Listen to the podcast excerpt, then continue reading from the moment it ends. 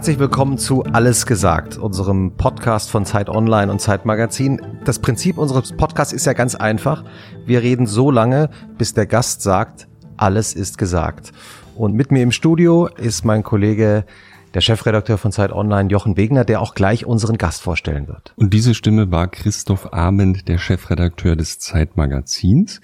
Und heute zu Gast ist der beste deutsche Koch, sag ich, Tim Raue. Herzlich willkommen. Juhu.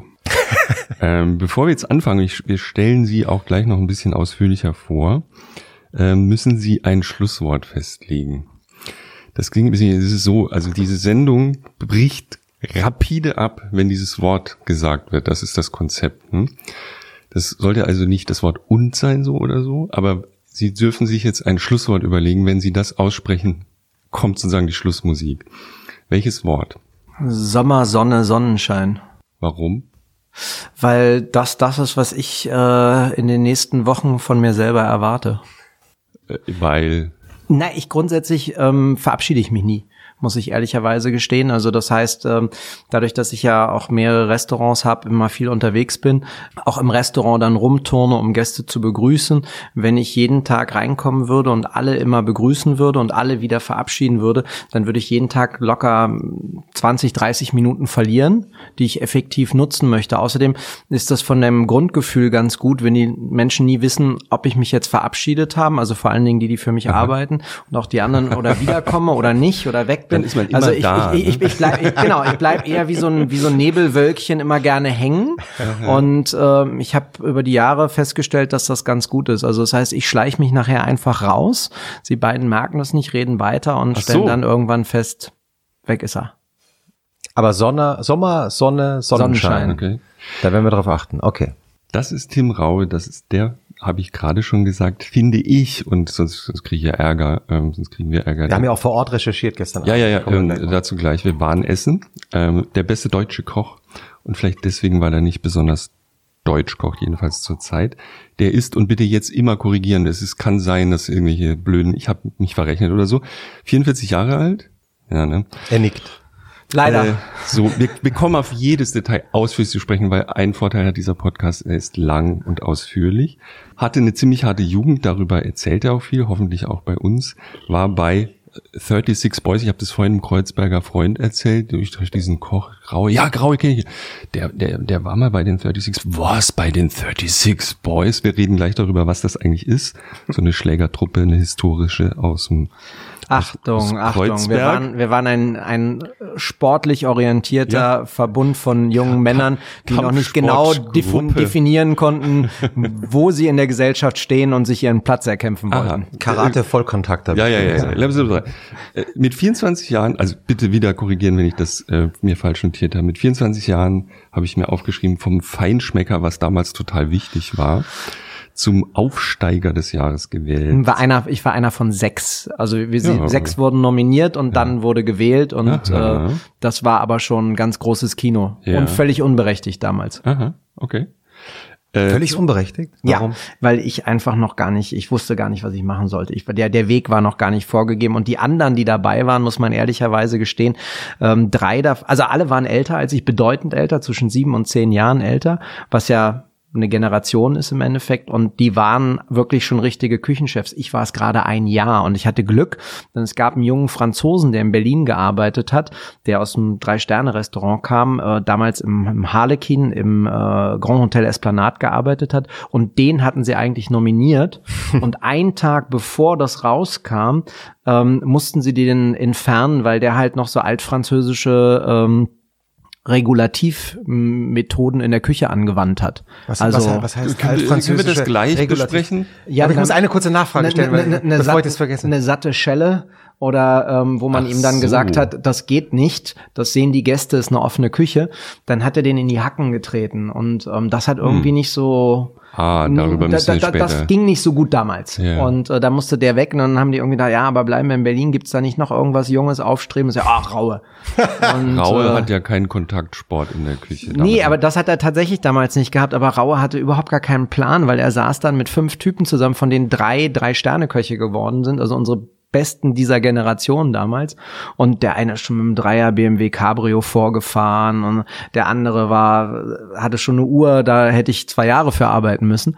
Und ich dachte, boah, was machst du in der Runde? Also die können alle was und du bist echt irgendwie du, du diskutierst noch rum, ob du für fünf Euro oder damals noch fünf Mark ähm, äh, dir einen Flusskrebs pro Stück kaufen kannst, damit du den in die Suppe machst, weil das so ein geiles Produkt ist. Also da war ich weit, weit von entfernt. Wir kommen da gleich drauf zu sprechen. Ende 2006, Gomio Koch des Jahres. Habe mhm. ich mir notiert. Auch krass. 2007 erster, also 2007 erster Michelin-Stern. Hm, stimmt nicht. Ist nee. beides 2006 Verdammte rausgekommen, weil es für 2007 ist. Und der Michelin und der Gomio entscheiden binnen einer Woche. Das heißt, ähm, ich wusste das mit dem Koch des Jahres ein bisschen früher, weil ähm, da natürlich auch eine Gala dranhängt. Die find, ja. fand meistens beim damals noch beim Koch des Jahres ähm, statt. Und ähm, ich habe aber null damit gerechnet, dass der Stern kam. Hm. Und eigentlich hatte auch unsere Presseabteilung damals schon geschrieben, dass der erste Deutsche oder allgemein der erste, der Koch des Jahres geworden ist mhm. im Gummio, aber keinen einzigen Stern hatte. Mhm. Und ähm, das wäre natürlich marketingtechnisch noch so ein richtiger Knaller gewesen. ähm, und eine Woche später habe ich dann auch noch einen ersten Stern gekriegt. So ein Mist aber. Genau. Auch. Im Umkehrschluss war das natürlich der, der Ober-Wow-Faktor, weil einfach das Restaurant danach voll war. Mhm. Und ähm, da kam halt alles auf einmal. Da kann man es nicht so genießen. Das ist was, was ich heute doof finde. Wenn du heute einen Laden aufmachst oder, oder ein mhm. junger Chef bist, du kriegst binnen oder einfach zwölf Monaten alles oder nichts. Und wenn du dann alles hast, was machst du dann? Das prasselt auf dich ein. Das ist wirklich wie so ein, wie so ein Feuerwerk an Auszeichnungen und Aufmerksamkeit. Und dann musst du das halten. Was machst du dann in den Folgejahren? Das ist, äh, ist mhm. was, womit viele im Moment nicht rechnen oder auch nicht drüber nachdenken, dass äh, Wachstum was sehr Sinnvolles ist. In mhm. jeder Lebenslage und mhm. in jedem Lebensbereich. Mhm. Ähm, ich habe mir noch so ein paar Sachen aufgeschrieben. Also, ich bin ein großer Fan von Chef's Table und es gibt eine Chef's Table Folge. Das ist fast noch wichtiger als Auszeichnung, äh, als irgendwie diese ganzen Sterne. Habe ich so den Eindruck, der Mann hat ein Restaurant. Wir reden später mal drüber, wo überall ihr Name drauf steht. Aber es gibt ein Restaurant, in dem sie physisch öfter anwesend sind. Haben wir gestern nochmal recherchiert. Das ist Tim Raul in Berlin, Kreuzberg gegenüber von der Taz. Und sie sind ein paar Mal ich glaube jetzt zum, Christoph weiß das immer besser, dritten oder vierten Mal zum äh, unter die Top 50 Restaurants gewählt worden. Viertes Mal? Äh, es ist das Mal? dritte Mal, dass wir in der in der 50 Bestliste sind und dann die zwei Jahre davor waren wir in der in der Extended Version, das ist ja. 51 bis 100, das ist aber auch nicht so schlecht. Ja. Welcher Platz jetzt? Wir sind äh, jetzt auf Platz 37 vor zwei Tagen, drei Tagen in ja. Bilbao gekommen. Große Party, als wir uns gestern getroffen haben, waren Sie noch, meinten Sie, so ein bisschen äh, exhausted von der Feier. Ich, naja, sehe auch, ich, ich, sehe auch noch, ich sehe an seinem linken äh, noch ein Bändchen. Achso, ja. auch noch das Bändchen von der Party. Nein, es, es kamen jetzt ein paar andere Sachen zusammen, die, die, äh, die mich ganz schnell wieder in die Realität geholt haben. Wir haben jetzt nur noch, noch 48 Stunden, um ein Projekt abzuschließen, was für uns ganz wichtig in der Zukunft ist. Und ich habe das jetzt mal hinten rangeschoben. Nächsten Dienstag gibt's große fette Party mit allen Mitarbeitern und mhm. dann wird sich auch gefreut. Ich brauche auch immer ein bisschen länger. Also das habe ich jetzt rangemacht, damit ich es jeden Tag sehe und wahrscheinlich bis Dienstag dann auch begriffen habe, dass das passiert ist, ja. dass das der Ist-Zustand ist und dann freue ich mich auch. Ich glaube, es gibt so ein, aber wir reden äh, vielleicht so gefühlt ein Dutzend Orte, Restaurants, Projekte und so weiter, wo auch ihr Name drauf steht. Und ich habe mir noch zwei Zitate rausgeschrieben, die ich ganz lustig fand. Die Berliner Zeitung hat mal geschrieben, fand ich ganz, ganz süß. Tim Raue geht durch die Stadt und wer nicht sofort die Rollläden herunterlässt, der muss damit leben, dass Raue auch bei ihm ein Lokal eröffnet. Oh. Das fand ich ganz hübsch. Und die FAZ. Ich trinke raus. Ähm, brauchen Sie was zu trinken? Nee, äh, ich wollte mich nur gerade um das Glas kümmern, aber er trinkt aus der Flasche. Ich trinke aus der Flasche. Ist Wolwig eigentlich in Ordnung? Es gibt auch Evian. Es gibt, Hast du äh, Evian ich hab, ich hab, nein, nein, ich sag nur die Marken. Es gibt auch noch ganz viele andere tolle Wassermarken. Schmecken die so, nicht ja, alle gleich? Ich, ich, ich, ne, ich finde Badois und Evian wahnsinnig geil und das hätte ich auch gerne gehabt, aber ähm, nun gut, jetzt trinke ich halt heute nichts. Das ist schon oh, das, das erste Mal. Es läuft wieder alles schief mit unserem Catering. Ja. Aber Entschuldigung, wir, wir, haben Sie gerade unterbrochen. Also Berliner Zeitung hat gesagt, wer nicht den Rollladen runterlässt, da gehe ich Der rein. hat ein Restaurant von Raue, ja. Plötzlich. Ja, wäre schön, ne? FAZ schreibt Gastronomie-Multiunternehmer, der inzwischen Suppenküchen in Berlin, Bordrestaurants auf Kreuzfahrtschiffen, Verpflegungseinrichtungen in Altersheimen und eine Dependance in Dubai betreibt. Die, die Dubai ist schon wieder zu. Ja. Von den anderen Projekten weiß ich nicht so recht. Also sie machen ganz viel. Und ähm, wir wollten vielleicht auch gleich mal so über das Geschäftsmodell des Kochs sprechen. Das scheint ja doch relativ kompliziert zu sein. Und sie sind ganz viel im Fernsehen. Das halte ich für eine ganz üble Legende. Gelegentlich sieht man sie im Fernsehen. Ja, sie kann's doch. Durchhuschen. Das geht Ähm, ähm, so wie durch ihre vielen Restaurants, wo sie mal so kurz nach Husch, husch. dem Recht so, hup, und guten Tag, tschüss, sagen sie ja nicht.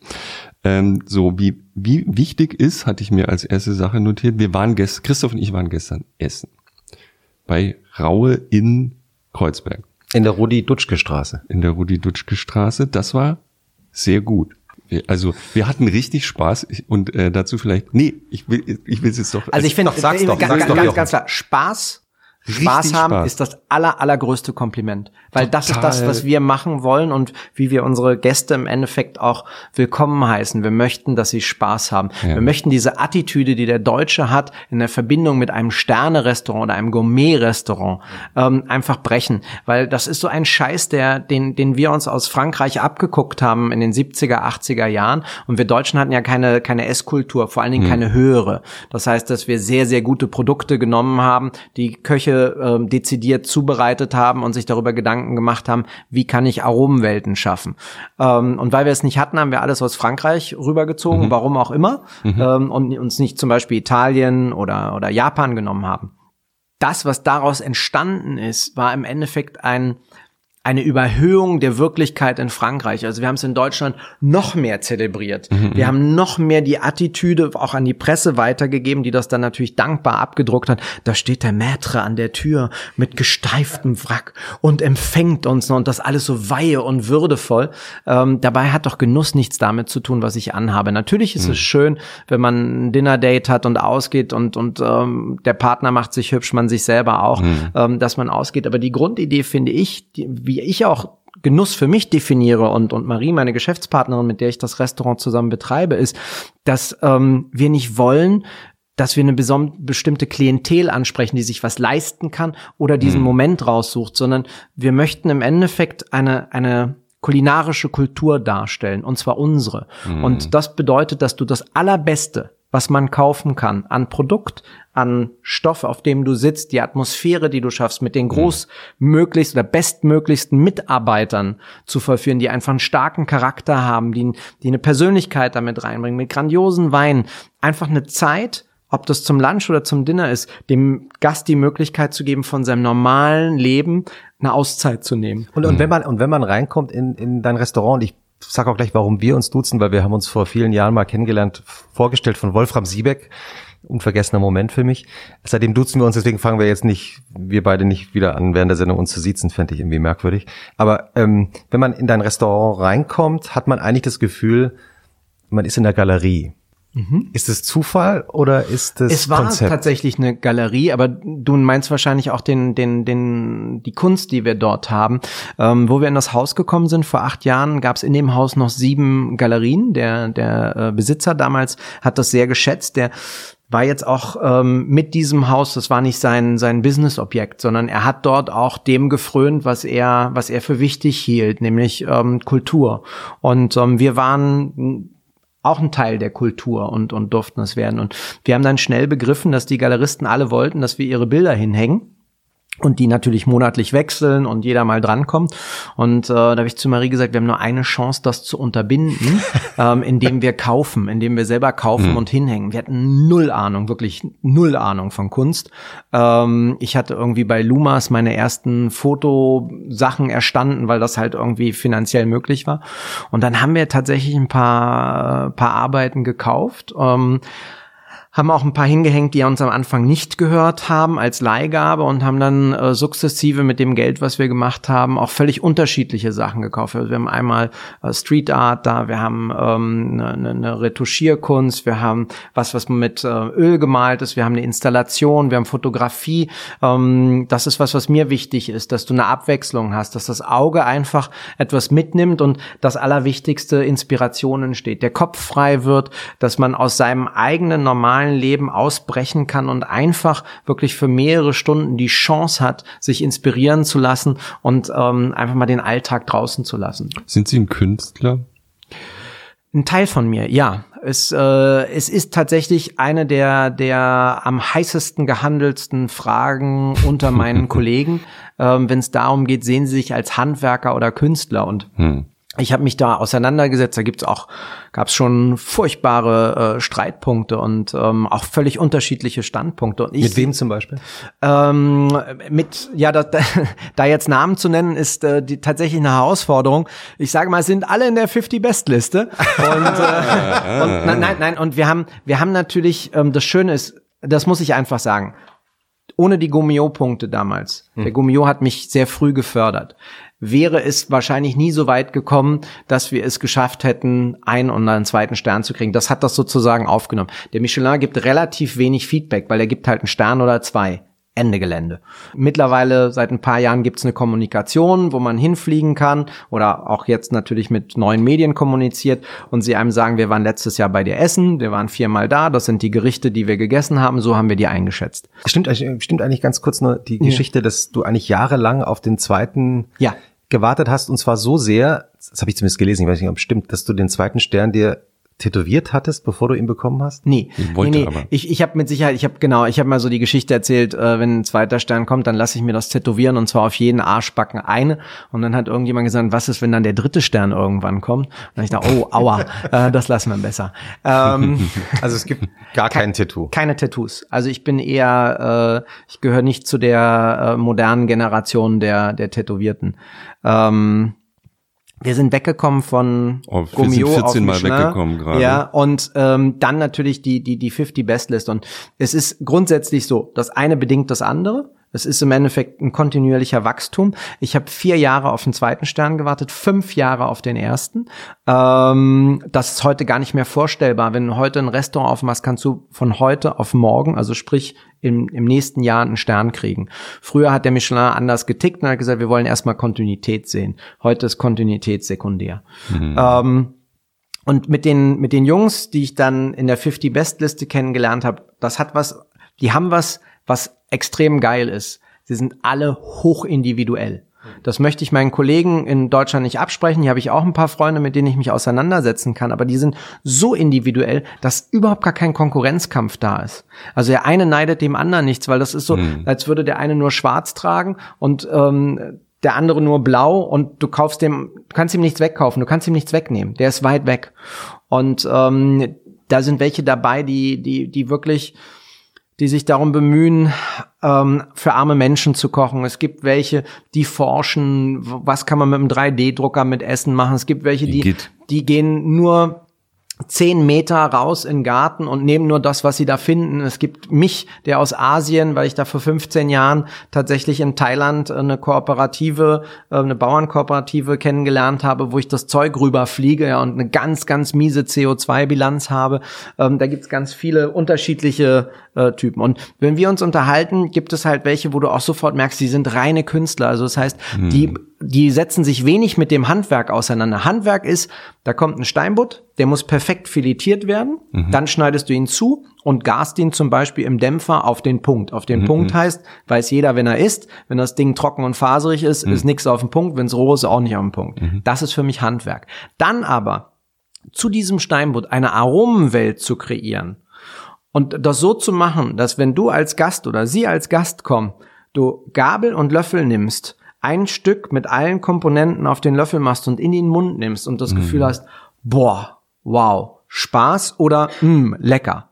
Das ist für mich Kunst, weil das ist nicht messbar. Das kannst du zwar später ausdividieren ähm, und sagen, wir haben da drei Milligramm von dem Pfeffer drauf gemacht und hatten 20 Gramm geraspelte Mango, ähm, 5 Gramm reife Papaya, 2 Gramm Koriander und zwei Esslöffel von der Soße. Also du, du kannst das alles unterbrechen. Mit. Das war, das war doch eigentlich jetzt schon Nein, das erste Rezept. Steht alles in den aber, Büchern. Aber das, das ist, äh, genau, das ist dann im Endeffekt für mich das Künstlerische. Du kreierst etwas, was noch nicht da war. Du kreierst auch etwas, das ist auch für mich Kunst, was durchaus über der Messlatte liegt.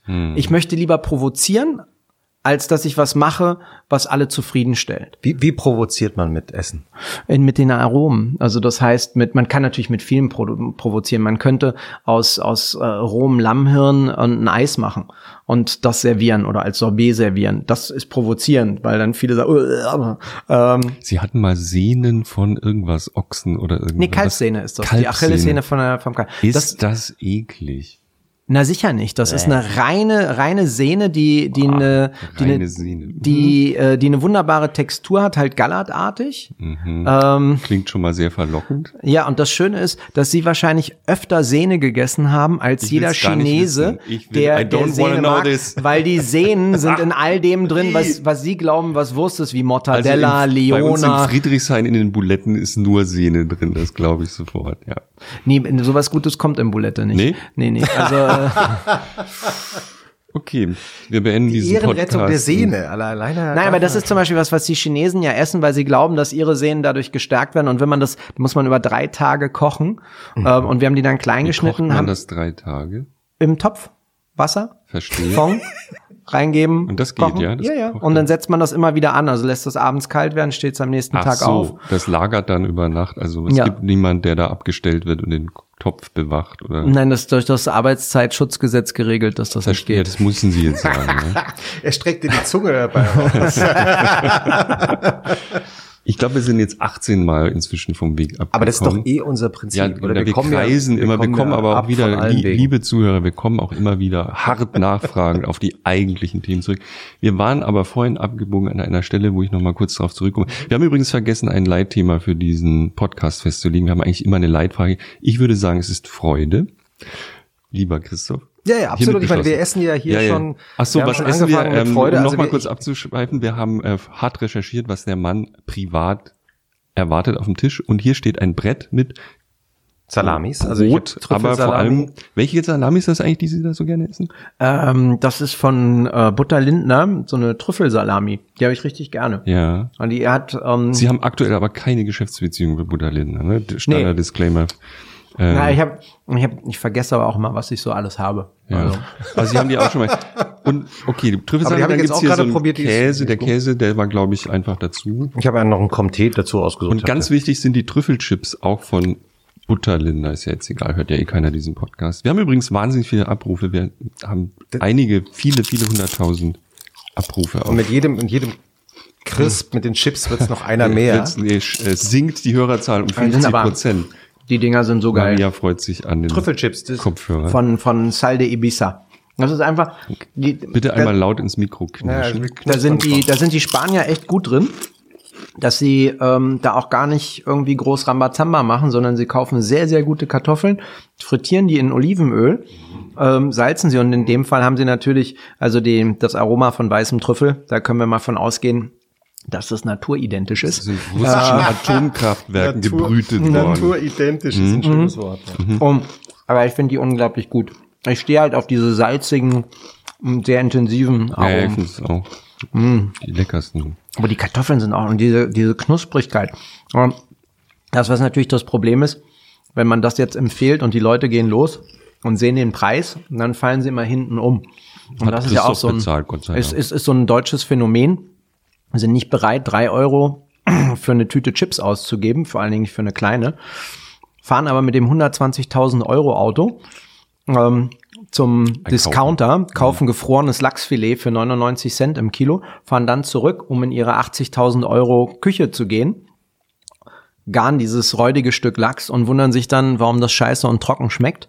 Ähm, da ist irgendwie eine Diskrepanz drin, die zwar immer besser wird, Aber ähm, wir sehen ja immer noch, wenn wir rausgehen, wie viele Discounter es gibt Hm. und was für ein Mist teilweise in den Supermärkten drin ist, was keiner essen müsste. Sie haben auch mal so eine. Lachsverkostung. äh, Übrigens, äh, Disclaimer, wir haben alles gelesen, was hier über Sie geschrieben worden ist. Mehr Was oder, für ein Aufwand. mehr oder weniger. Ja, so sind Weißt wir. du, viel, viel geschrieben Sehr, sehr worden. viel. Unter Sehr anderem habe ich einen, einen Text gefunden, wo sie gebeten wurden, Lachs zu verkosten. Mhm. Und da, ich glaube, eben auch so Discounterware und ein, zwei waren ganz gut. Ich habe mir sofort gemerkt, der Wildlachs, den es im Supermarkt gibt, don't. Nicht kaufen. Nein, das ist aber auch eine, da müssen wir ganz kurz stoppen. Das ist subjektiv. Alles, ja, klar. ich bin ja auch hochsubjektiv und ich fand zum Beispiel gar nicht die Lachsverkostung an sich so spannend, ähm, weil gut, habe ich halt gemacht, sondern dass der Redakteur, der das betreut hat, danach geschrieben hat, Herr Raue hat sich um Verpackung, Geruch und Qualität gekümmert. Aufzucht, Herkunft und das dritte hat ihn nicht interessiert. Und dann habe ich gedacht, hat er recht gehabt. Im Gut, ich, hatte nur eine Stunde, also ich auch nur eine Stunde für ihn Zeit.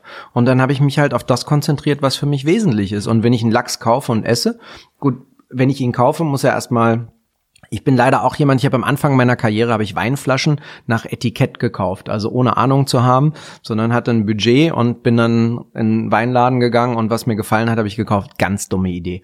ähm, und beim bei dem Lachs zum Beispiel war es auch so. Also mit das hässlichste von der Gestaltung von außen war der beste Lachs dann als Qualität. Aber Was heißt hässlich? Warum war der hässlich? ja, war einfach scheiß Farben und, und, und die Verpackung sah räudig aus. Also du hast wirklich gedacht, das ist, das ist so ein, da hat einer keine Lust gehabt, den Lachs wirklich zu verkaufen. Also er hat ihn nicht hübsch angezogen. Hm. Aber war gut. Der Lachs war sehr gut. Also das war für das Preis-Leistungs-Verhältnis, muss ich sagen, kann, kann ich ich ganz kurz, nur, weil dann haben wir das Thema Lachs für ein für Ja. alle Male abgeschlossen. Bitte. Weil wir gestern wirklich einen so Oh, der Lachs, der fantastischen Lachs, Lachs, war toll. gegessen haben. Der Lachs war toll. Er war japanisch. Ja. Also äh, inspiriert, nämlich. Äh, Total. Wo kam der Lachs her? Ähm, der kommt aus Norwegen. Können Sie die Telefonnummer und die äh, Website und alles? Nee, gibt's, aber wenn, wenn wir weiter beim Name-Dropping sind, gibt's bei der Deutschen See, heißt Ikarimi-Lachs und ist halt auch einer, der nach hier Ikijimi getötet wird. Ähm, Was heißt das? Da wird hinten ähm, rein, also Die das- Sehne, die Sehne, die, nee. Ja, ja, und mit ganz fies und äh, mit so einem Metall-Bingelingeling wird ins Rückenmark gegangen und einmal durchgezuckt. Da stirbt er relativ schnell und blutet schnell aus und ist ganz fein. Und äh, der hat einfach eine andere Konsistenz. Ähm, Christoph Schauderz wollte ich nur mal Ja, ich hab sagen. mir Ich bin bei den, ich bei den genau Sehnen vorstellen vorhin zusammengezuckt und du bei Ja, den... aber es ist eine Wahnsinnsqualität und das Wichtige ist, dass wir den halt, äh, wie wir ihn garen. Also das heißt, die Konsistenz entsteht durch den Garmoment und man kann ihn halt in der Pfanne braten, man kann ihn kochen, man kann ihn dämpfen. Ähm, wir haben noch mal eine ganz andere Methode gefunden und deswegen ist das wunderbar und den gibt's halt mit Tom- Tomate zusammen. Das Gericht ist sehr, sehr japanisch gehalten, stammt aber ursprünglich von meinem besten Freund, der nichts mit Kochen zu tun hat, also außer dass er es privat liebt. Und der hat schon ein paar Sachen in seiner Haushaltsküche fabriziert, die, die mich inspiriert haben. Sie machen das gar nicht selber, Sie lassen es von Ihrem Freund alles. Genau, die Kreativarbeit. Ja, die machen Sie gar nicht. Nee, es Sie gibt so- delegiert. Ja, Wie verstehe wie ich, heißt- machen wir auch so. wie Christoph, ich bin ja auch als Nee, es Chefs gibt so viel, was mich inspiriert hat. Also wir haben zum Beispiel mal ein Gericht gemacht auf Basis von, von dieser Salami. Das ist auch mal entstanden. Und der, der Freund, jetzt nur kurz vom Ja. Anfang, wer, wer ist der Freund? Oder will der anonym bleiben? Ja, Villa? Anonymer Lachs. Also ist, ist Freund Till. Till macht in klassischer Musik. ah, ich habe den Namen irgendwo notiert. Der hat dich auch zur klassischen Einer von Musik den gebracht. zwei Freunden. See. Es gibt zwei beste Freunde. Der eine ist Till, den Ja. anderen habe ich vergessen. Einer, beide sind älter als Sie, ne? Hab Ja. Also wieder, oder, ja, genau, wie ich schon letztens gehört habe, deine Freunde sind alle alte Männer. das? Ja, das kann ja sein. Kommt Mhm. vor. Hm, das liegt vielleicht auch daran, ich habe auch jüngere Freunde, muss ich jetzt mal sagen, dass ich mich gerne ähm, schon früh mit Menschen auseinandergesetzt habe, die einfach mehr Wissen und mehr Lebenserfahrung hatten, weil ich natürlich über viele Jahre, eigentlich über zwei Jahrzehnte nichts anderes gemacht habe, als zu kochen. Und dabei auch vieles liegen geblieben ist und ich mich schon eigentlich für viele Dinge interessiere, aber sehr selektiv und sehr fokussiert damit umgehen muss, ähm, wie viel Wissen ich in mich reinprügel, weil ich das Gefühl habe, als Mensch haben wir, haben wir auch ein, eine Speicherplatte, die irgendwann voll ist und dann wird's wieder überschrieben. Und ähm, bei mir wurde schon ein paar Mal überschrieben. Und ähm, jetzt mache ich das sehr selektiv, was möchte ich wirklich aufnehmen und Was interessiert mich? Das heißt, das Gerücht, dass du gar nicht so gerne zu Freunden essen gehst, weil du immer das Gefühl hast, das ist ein Albtraum, alle sind unter Stress, äh, das stimmt Ja, gar das nicht, weil mich. Till, das nervt dich. Ja, schon. Also bei Till ist es so, der ist immer super ambitioniert, aber damit habe ich mich abgefunden und da setze ich mich wirklich einfach hin, schenke mir ein Glas Wein ein und Der ist mir auch- Käse ist übrigens super hier. Das ist mein Lieblingskäse. Kommt Was ist denn das? Kommt Tee. Krass. Ganz lecker. und setze mir einfach hin und lass ihn machen und ignoriere das. Aber grundsätzlich nervt mich das, wenn ich nicht arbeiten muss. Ähm, ich will auch nicht im Restaurant an einer offenen Küche sitzen oder sowas, weil ich natürlich dann sofort, da geht, geht dann, bin ich auf Sendung. Da geht der Schalter um und dann gucke ich, was machen die da, funktioniert das, warum ist es da dreckig? Komm, zieht mal den Teller da nach vorne, kannst du nicht mal schneller machen, da hinten sehe ich schon, Ma, du hältst den Lappen nicht richtig, komm, konzentrier dich mal. Und das hilft nichts, also da bin ich dann noch unleidlich. Die einzige Frage, die meine Freundin mir mitgegeben hat, die ist so ein Food-Nerd, war eben auch, wenn, wenn man den Raue jetzt einladen würde, da wird man ja verrückt. Was, was soll man für den eigentlich kochen, war die Frage. Was kocht man dann so? Naja, das weiß ich nicht. Das liegt ja immer an, an dem, der, der mir was kochen möchte. Also wenn man mir, man möchte, dass ich nie wiederkomme, dann, ähm, Damit kann man schon mal anfangen. Ja, das ist immer ein guter Start. dann, dann, dann sind immer so vegane Ersatzprodukte, die habe ich richtig gerne. Ne? Ja? Ja, ja, so Sojabratwurst. oder Diese, so. dieses Schnitzel, dieses ja, vegane da denke ich Schnitzel. mal, fuck you, warum? Aber es gibt, es gibt in, in Berlin gibt es einen veganen Vietnamesen, der fantastisches Zeug macht, was so knallhart umami-mäßig äh, ist, als wäre es Fleisch. Und ich bin genau dieser Meinung und habe das jetzt aber geändert. Man kann ganz, wem erzähle ich das? Aber offensichtlich kann man ganz toll kochen. Es hat einen richtig intensiven Geschmack. Wollen wir nochmal zurückkommen zu der Ja. eigentlichen Frage? Bitte. Und danke. Ähm, Guck mal, jetzt werden einer moderiert. Das einer ist von uns, krass. Einer von uns Voll dreien krass. Moderator ist hier. Das finde ich sehr gut. Ich Nein, sehr aber gut. ähm, der Vietnamese, kocht der mit Gemüse oder nimmt er auch diese, diese Soja-Ersatzprodukte und feuert die dann ins Essen Ich habe rein? überhaupt keinen Schimmer. Naja, aber sie haben da gegessen. Ja. Und jetzt muss ich wissen, was der für Produkte benutzt. Nein, aber Sie wissen ja, wenn Sie, ob Sie zum Beispiel, ja, ja, ja. genau, ob Sie ein Gemüsecurry gegessen haben oder ob da dann so ein, so ein so Ersatzprodukt-Quatsch drin ist. Nee, nee, das nicht. Nee, nee. Eben, Nee, das finde ich halt so furchtbar. Mhm. Ich mag Gemüse extrem gerne, also hat auch ein paar Jahre gedauert, ähm, aber ich weiß, dass es mir deutlich besser geht, wenn ich vegan esse. Ich Mhm. versuche es im Moment zweimal in der Woche, ja, dreimal schaffe ich nicht wirklich. Ähm, ich mag Fisch unheimlich gerne und Krustentiere. Mhm. Mit Steak kann man mich zum Beispiel gar nicht locken. Burger noch viel weniger. Interessiert mich, das finde ich ist eine Matschepampe. Da habe ich überhaupt gar keine Freude dran. Also da mache ich nicht, oh yeah, sondern mm, brauche Mhm. ich nicht. Und ähm, alles, was so hoch ambitioniert ist, geht mir natürlich schwer auf den Keks. Also da, wenn dann jemand dasteht und dann versucht, das Beste draus zu machen, aber solche Freunde habe ich auch nicht. Sondern ähm, das, was, was mich richtig glücklich macht, immer. Zu jeder Tages- und Nachtzeit, da gibt es so ein paar Sachen. Charles Schumann macht in seiner Bar in München. Der Fernsehteller? Den Fernsehteller? Was ist der Fernsehteller?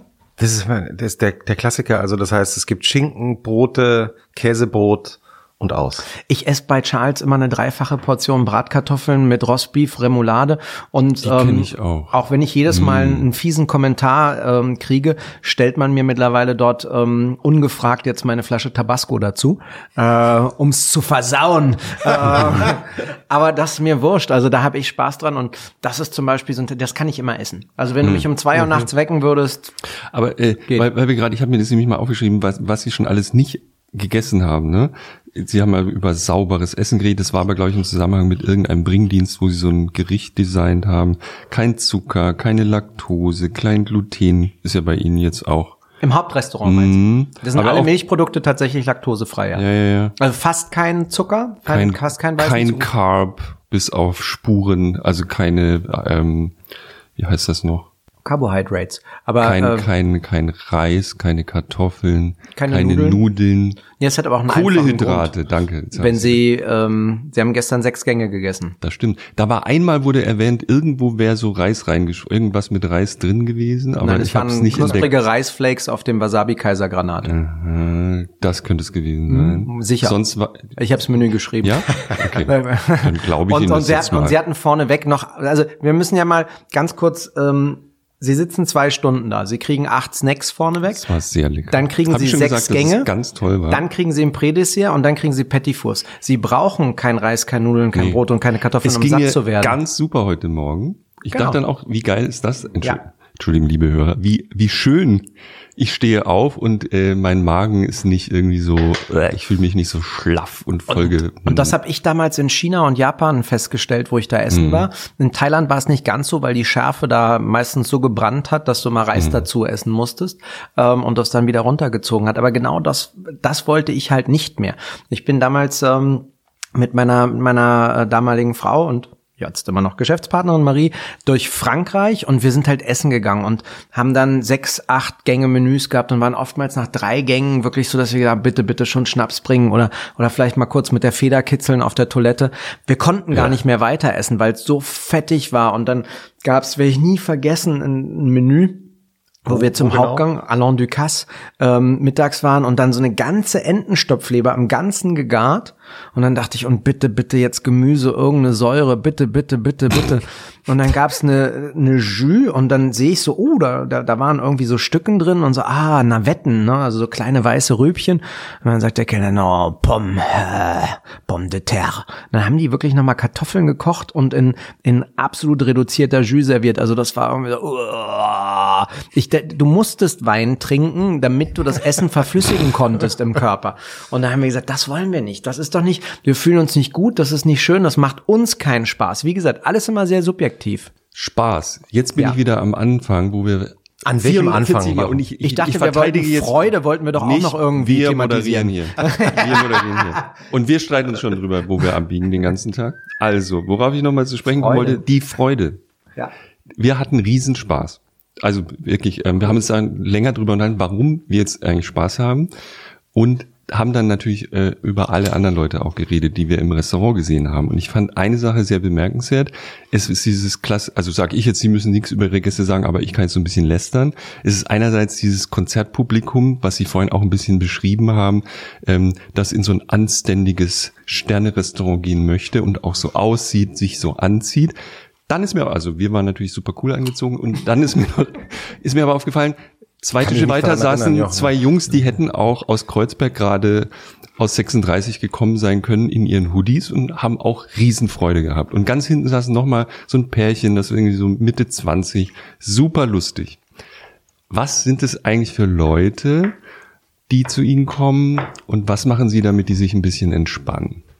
Weil Sie haben ja jetzt gerade eine lange Erklärung abgegeben schon. Sie wollen nicht dieses steife Restaurant sein.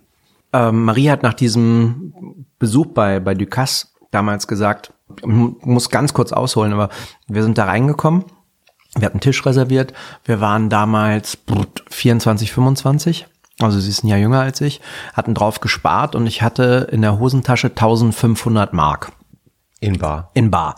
Das waren zwei Monatsgehälter von mir. Und ähm, ich hatte einen, einen billigen Anzug an, der hat, glaube ich, 100 Mark gekostet. Ein, ein, Hemd irgendwie auch billig, eine Krawatte für zwei Mark vom Wühltisch, die ich irgendwie lustig fand. Frauen können das ja natürlich dann eher kaschieren mit dieser toll aus, mit einem Kleidchen und so. Und sind rein und ich habe ihn schon direkt angeguckt, so von, äh, wenn du einfach, wie früher, du standest vor dem Club oder vor der Disco Der und der Türsteher. Hat dich von oben bis unten gemustert und du wusstest schon, bevor er dir den letzten Blick gegeben hat, es heißt nein. Und in dem Fall hieß es aber, wir hatten eine Reservierung, also ja, Höchst Aber- ungern, aber ja. absolut höchst ungern. Und das ist sofort wurde das dadurch demonstriert, dass wir echt den Tisch hatten, der auf dem Weg zur Toilette war, in so einem schmalen Gang. Also es gab damals mehrere Räumlichkeiten ähm, in, der, in der Butze. Und dann hat sich der Maitre, also der Oberkellner, abgewandt, ist abgepfiffen. Und sie haben den Jungen geschickt, der die Tabletts getragen hat, wo die Teller drauf sind. Also das heißt, der äh, überhaupt gar kein richtiger Kellner war. Das war die Ähm, französische Art zu sagen, Fuck you, genau. Den Mittelfinger, aber doppelt. Schade, dass man das jetzt nicht sehen kann, Kurz- was der Mann gerade für ein Zeichen macht. kurz, Doch, aber er kurz wirklich. gesagt. beiden Händen. aber er Ja, gesagt. aber wirklich eindeutig.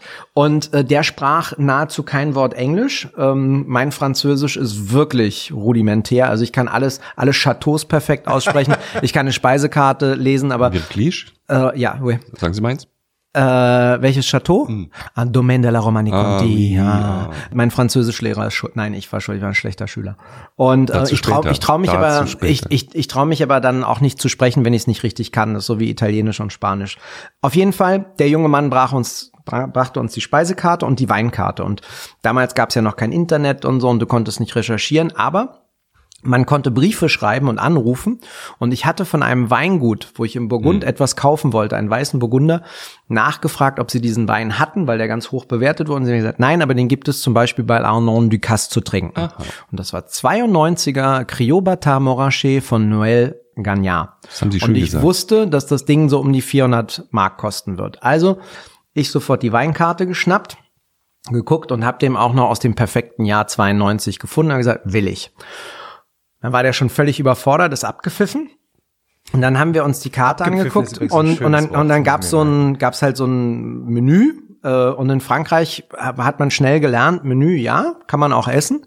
Aber wenn man es richtig haben will, also mit richtig meine ich nicht nur so zwei Briefmarkenstücke Trüffel, sondern dann isst du à la carte. Das hat damals einfach unfassbar viel gekostet. Das heißt, die Gerichte haben zwischen 100 und 100, oder das waren da 80, 80 und 120 Mark pro Teller gekostet. Das heißt, wir haben beide vier Gänge à la carte bestellt und diese Flasche Weißwein. Ja, und was ähm, dabei rauskam, war im Endeffekt, dass wirklich keine 90 Sekunden später der Sommelier und der Oberkellner wieder da standen, uns nach vorne in den Raum gebeten wirklich? haben. Nein, an nein. dem Tisch neben, wirklich an so ein, so ein schönes Fenster, also eine Fenstertür, die, die äh, bis zum Boden ging, also mit einer kleinen Balustrade davor, das aufgemacht, es war auch ein schöner Frühlingstag. Zack, da wurden wir hingesetzt. und hatten dann tatsächlich einen, einen monumentalen Lunch aus beiden Gesichtspunkten. Wir haben grandios gefressen und gesoffen. Wir haben aber auch, wie gesagt, das hat Marie dann gesagt, ich möchte dass wir eines Tages, wenn wir ein eigenes Restaurant haben, die Menschen nicht nach dem Äußeren bewerten. Mhm. Ich möchte auch nicht, dass wenn wir einen Namen lesen, der uns bekannt vorkommt, dass wir ihn anders behandeln, als wenn ein Gast kommt, den mhm. wir noch nie kannten. Und das ist die Philosophie, die, die sie jedem unserer Mitarbeiter mitgibt, die wir beide auch leben jeden mhm. Tag. Es gibt keine Unterschiede zwischen den Gästen. Es ist egal, ob einer von Michelin da sitzt, ob Gäste da sind, die wir noch nie gesehen haben. Es wird für alle gleich gekocht und es werden alle gleich behandelt. Das kriegt auch keiner ähm, irgendwelche Vergünstigungen. Also das sowieso nicht, weil wir müssen ja Geld verdienen. Aber das Tolle ist, ja. dass auch ich dann die, die volle Michelin-Behandlung bekomme. Ne? Sozusagen, weil wenn, wenn jeder wie Michelin ist und keiner wie ja. Michelin ist, dann sind alle wie Michelin. Aber das war für uns ganz wichtig, weil wir haben das ein paar Jahre nicht gemacht am mhm. Anfang. Also wir mhm. brauchten eine Zeit, bis wir uns das erarbeitet haben. Und seitdem wir das haben, kam dann der zweite Stern, kam all der Erfolg, weil eine Leichtigkeit reinkam. Vorher ja. war immer der Druck und ich bin dann derjenige auch gewesen, der am allerschlimmsten war, der gesagt, da draußen Tisch 12, den kenne ich, der weiß ich, der schreibt, da müssen wir extra machen, gib mir das alles kontrollieren und habe den ganzen Rhythmus auseinandergebracht. Mhm. Und seitdem ich gelassener geworden geworden bin, und das mehr delegiere ich, glaube schon länger als fünf Jahre. Ähm, seitdem funktioniert das alles auch viel besser, weil die Menschen jetzt selber den Druck annehmen, die Verantwortung leben und ich nur noch ein Regulativ bin. Hm. Das hat man den, also wir, jetzt, wir machen hier die ganze Zeit Werbung, aber ist ja wurscht. Ich fand das Team auch bemerkenswert. Ich kam nämlich gerade von woanders, äh, wo der Service so schlecht war, dass wir uns heute darüber beschweren, weil wir, weil wir so schlecht behandelt wurden in einem anderen Restaurant. Kam dahin, dachte, das gibt's ja nicht. Wie also nicht, nicht wir, also nicht, dass du, nein, nein, nein, nein Christoph und Jochen und ich einen ganzen nein, Tag nur in kam gerade von gehen. einer sehr langen, ja. komplizierten Dienstreise zurück. Unter anderem war ich in einem Restaurant, was ich schnell vergessen möchte kam dann dahin und dann waren diese netten Menschen mit ihren Sneakers, die gute Laune hatten. Und irgendwann merkt man ja, ob die so hergestellt ist oder nicht. Und ich, wir, wir beide kannten es nicht. Und ihnen eilte so ein bisschen der Ruf voraus, dass sie ja so ein Peitschenschwinger sind oder waren. Diese Leute machten definitiv nicht den Eindruck, als wären sie jemals mit irgendeiner Peitsche behandelt worden, sondern sehr gut und die waren gut gelaunt und die hatten auch nur wirklich lustige Dinge zu erzählen. Das fand ich bemerkenswert. Und dann haben sie äh, irgendwie im Laufe des Abends auch mal erzählt, dass es aber so wahnsinnig schwer ist, überhaupt Leute zu kriegen im Service. Ne? Wahnsinn, ja. Ist es, liegt es daran, dass sie bestimmte Leute suchen, die dann so lustig sind oder? Nein, wir suchen Charaktere. Also das ist natürlich schon wichtig. Wir haben irgendwann begriffen, dass wir A nicht alles alleine und selber machen können, also B delegieren müssen. Mhm. Und ähm, das ist auch im Laufe der Zeit umso schöner geworden ist, dass du, wenn du siehst, dass die Menschen neben dir wachsen. Also der eigene Erfolg ist toll, zu mhm. sehen, dass dann andere erfolgreich sind, dass zum Beispiel André, unser, unser Sommelier und Restaurantmanager, der jetzt gestern Abend nicht da war, wo der dann seine ersten Auszeichnungen gekriegt hat, Sommelier des Jahres, Gastgeber des Jahres geworden ist. Da haben wir uns eigentlich noch mehr gefreut als für die Auszeichnungen, die wir bekommen haben. Es ist grundsätzlich schwer, Kellner und Köche zu bekommen, weil es ein Mangelberuf ist, auch mhm. wenn unsere Politik das noch nicht äh, akzeptiert und, und äh, auch leider ähm, dann nicht umsetzt. Also sprich, wenn du einen Beruf als Mangelberuf deklarierst, ist es einfacher, Menschen aus anderen Ländern ein Visa zu ermöglichen, mhm. dass sie bei uns mhm. arbeiten können. Mhm. Und ähm, das findet bis dato nicht statt. Dabei haben wir allein in Berlin über zweieinhalbtausend freie Stellen in der Hotellerie und mhm. Gastronomie. Das heißt, das heißt, die, das heißt, die Bundesregierung müsste einen Gesetz verabschieden. Sie würden das fordern, dass Sie ich sagen, weiß gar nicht, ob es ein Gesetz sagst? ist, sondern ich glaube ein Dekret oder mhm. whatever, ähm, wo Sie sagen müssen, das ist ein Mangelberuf. Und dann hast du es einfacher, wenn du jetzt zum Beispiel sagen würdest, im Moment müssten wir darstellen, dass wir ein tatsächlich asiatisches Restaurant sind, dass wir eine Spezialitätenküche haben. Dafür brauchen wir Thailänder, Chinesen, Japaner und ähm, das müssen wir dann dokumentieren, wie auch immer, und dann kriegen wir die rein. Nur sowas brauchen wir gar nicht. Ähm, wir, wir brauchen keine Thailänder. Wir würden alles andere nehmen. Also uns ist auch nur wichtig, dass sie eine Sprache sprechen, auf der auf deren Ebene wir kommunizieren können. Englisch, super. Wie sprechen Sie äh, bei sich in der Küche? Deutsch und Englisch. Mhm. Wie viele Leute sind da? Wir sind äh, zu 14 in der Küche. Krass, 14 Leute? Ja. Mhm.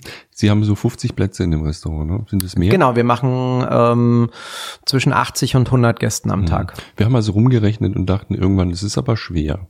Also es ist ja nicht billig bei Ihnen, das kann man jetzt nicht behaupten. Ich habe die, die Quittung hier irgendwo noch. Ich, das wird noch Ärger ich nenne. Ich, ich, ich nenne das ähm, immer preiswert. Es ist sein Preiswert. Ist, ja, ja, definitiv. Ich glaube, ich glaube das. Und ähm, es ist so ähm, für einen Deutschen wahrscheinlich ungewöhnlich, so viel Essen, äh, so viel Geld für Essen auszugeben. Und, aber für, fürs ähm, Tanken dann, macht aber, sich der Deutsche dann nicht so viel Gedanken. Ja, ja, ja. Ne? Aber wenn man dann, wenn man dann rumrechnet, was bleibt denn da am Schluss? Äh, was muss der Mann alles finanzieren?